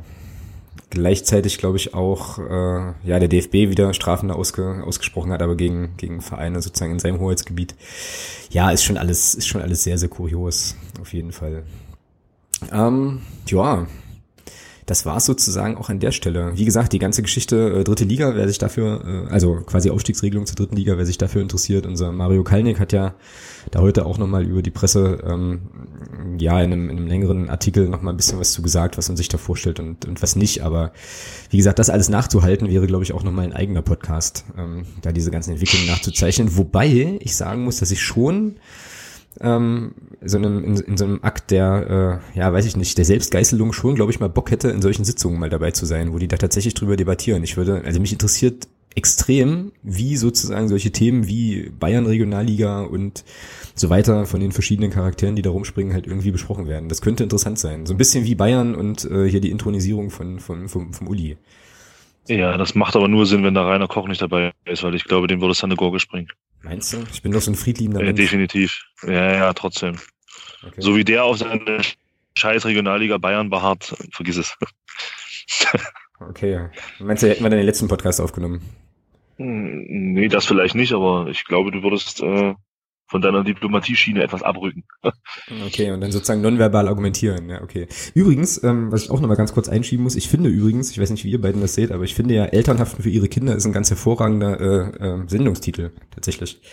Ist vorhin so ein bisschen ähm, ja untergegangen. Aber äh, entweder das oder ein Just Here for the Hoodie äh, sind sozusagen die zwei, die zwei Kandidaten, die ich jetzt hier in der Pipeline habe. Ihr könnt sozusagen noch äh, noch abstimmen bis zum Ende der Sendung, die wir, glaube ich, gleich erreicht haben, was wir da nehmen wollen. Genau.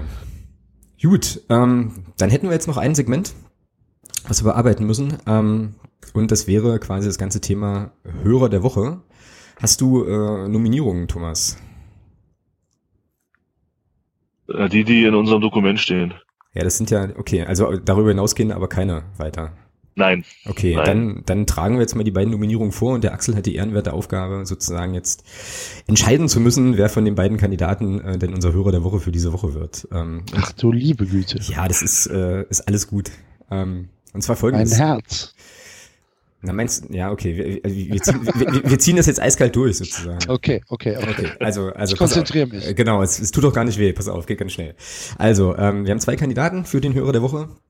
Kandidat 1 ist der Christopher, der nämlich nochmal, ähm, ja, sehr kritisch angemerkt hat, ähm, wie wir das Thema äh, Richard Weil letzte, in der letzten Folge quasi besprochen haben und die Geschichte hier mit dem äh, ja, Verweisen, also des, des Blogs Verweisen seines Bekannten. Da entspann sich dann eine, wie ich fand, ziemlich interessante und auch, äh, ja, und auch gute Diskussion nochmal über, über Facebook äh, zu dieser Geschichte. Also das wäre sozusagen die erste Nominierung. Und ähm, der zweite Kollege ist der Falco. Falco äh, traf ich, äh, Grüße an der Stelle, in der Straßenbahn auf dem Weg zum Spiel jetzt gegen Jena. Ähm, und ähm, da unterhielten wir uns kurz ein bisschen über den Podcast und auch über äh, FIFA und den Umstand, dass es ja für FIFA 18, äh, diese Fußballsimulation, einen äh, ja, so ein, so ein FCM-Cover, äh, Tauschcover irgendwie gibt, was man da wohl ähm, dann quasi äh, reinmachen kann in die Hülle statt des Originalcovers und ähm, er wies mich dann darauf hin, dass es das wohl irgendwann demnächst äh, zum Runterladen auf der FCM-Homepage oder so gibt. Ich hoffe, ich erzähle jetzt keinen Quark, aber auf jeden Fall gibt's das äh, zum, zum, zum Selbstbasteln, Selbstausdrucken, fand ich äh, einen coolen Hinweis und außerdem auch ein cooles Gespräch an der Stelle und äh, wäre sozusagen die zweite Nominierung für den Hörer der Woche. Genau, okay. also Christoph für kritische Diskussionen, ähm, Nachbereitung der letzten Folge und Falco für äh, FIFA 18 Cover. Wer wird es, Axel? Podcasts brauchen Interaktion und äh, Rückmeldungen und Diskussionsansätze und deswegen ganz klar Christopher. Alles klar. Cool. Dann, äh, Christopher, herzlichen Glückwunsch zum, äh, zum Hörer der Woche für diese Woche. Genau. Viel mehr kommentieren, liebe Hörer. Auch die beiden freuen sich über Rückmeldungen. Ja, was natürlich für 93 an der Stelle äh, auch genauso gilt. Ne? Das gilt für jeden Podcast. Genau. Die Leute denken immer, ah, was soll ich jetzt schreiben und so weiter. Er schreibt, was er denkt. Genau. Genau. Ja, und an der Stelle würde ich sagen, ähm, sind wir eigentlich mit äh, ja, den Themen, die wir uns so vorbereitet haben, in schmalen einer Stunde 50 durch. Und es bleibt noch ähm, ganz großes Dankeschön zu sagen, Axel, ähm, für deine Zeit jo. und für deine für deine Einblicke in die äh, in die Seele des äh, des ersten FC Köln an der Stelle und vor allem ähm, die doch nicht ganz so einfachen, recht komplexen äh, Vorgänge, die da bei euch gerade ähm, gerade gelaufen sind. Äh, vielen vielen Dank und schön, dass du da warst auf jeden Fall. Ja, sehr gerne. Hat Spaß gemacht. Ich drücke euch die Daumen. Vielleicht sehen wir uns nächstes Jahr. Ja, kann, ja, ja sein. nee, lass, lass, lass, mal lieber, lass mal lieber in zwei Jahren sehen. Äh, und, dann, und dann auch gerne in der ersten Liga. Ja, alles klar. Genau. Äh, ganz kurz noch, ähm, wo kann man dich finden, wo kann man dich lesen, wo kann man dich hören? Ähm, ja, also mein, mein Blog heißt der vierte offizielle.de. Da geht's äh, in erster Linie um den ersten FC Köln, aber auch manchmal um andere Dinge, äh, die mir gerade so ein bisschen auf den Keks gehen. Und ähm, hören kann man mich bei 390.de, bei dem interessanten Podcast aus der Blogger-Szene eben schon angesprochen. Und wer sich für exotischen Sport interessiert, der möge mal bei Just Baseball reinhören. Da mache ich mit äh, Andreas und Florian jede Woche einen Podcast zum Baseball mit Fokus auf der MLB, also auf der amerikanischen Profiliga. Und äh, da sind wir jetzt in den Playoffs. Das heißt, der Oktober wird noch ganz schön bunt bei uns. Ja, wunderbar. Also auf jeden Fall ähm, eine ganze Menge Möglichkeiten ähm, die ihr auf jeden Fall auch alle wahrnehmen solltet. Äh, insbesondere, wie gesagt, 390 noch, sei euch nochmal sehr ans Herz gelegt. Ähm, hört da auf jeden Fall mal rein, nur eben halt nicht beim Autofahren. Genau. Äh, gut. Oder beim Laufen oder beim in der Küche irgendwas schneiden. Ja, ja also eigentlich nur äh, ruhig, ruhig sitzen. ruhig auf der Couch Sediert. Sediert, genau. Sediert. Ah, gro großartig. Auch das wäre übrigens ein großartiger Sendungstitel, aber äh, der wird, glaube ich, dann unserer Folge heute auch nicht so richtig gerecht. Ähm, okay, dann sind wir ähm, tatsächlich durch ähm, für heute. Wir ähm, werden trotz Länderspielpause auch in der nächsten Woche eine, ähm, eine Folge aufnehmen und äh, haben da auch schon einen Gast in der Pipeline, mit dem es, glaube ich, auch äh, sehr, sehr interessant werden wird. Und äh, ja, alles weitere, würde ich sagen, klären wir dann in der nächsten Woche. Jungs, euch auf jeden Fall noch äh, einen schönen Abend und ja, dann tschüss in die Runde und bis demnächst. Ciao. Tschüss.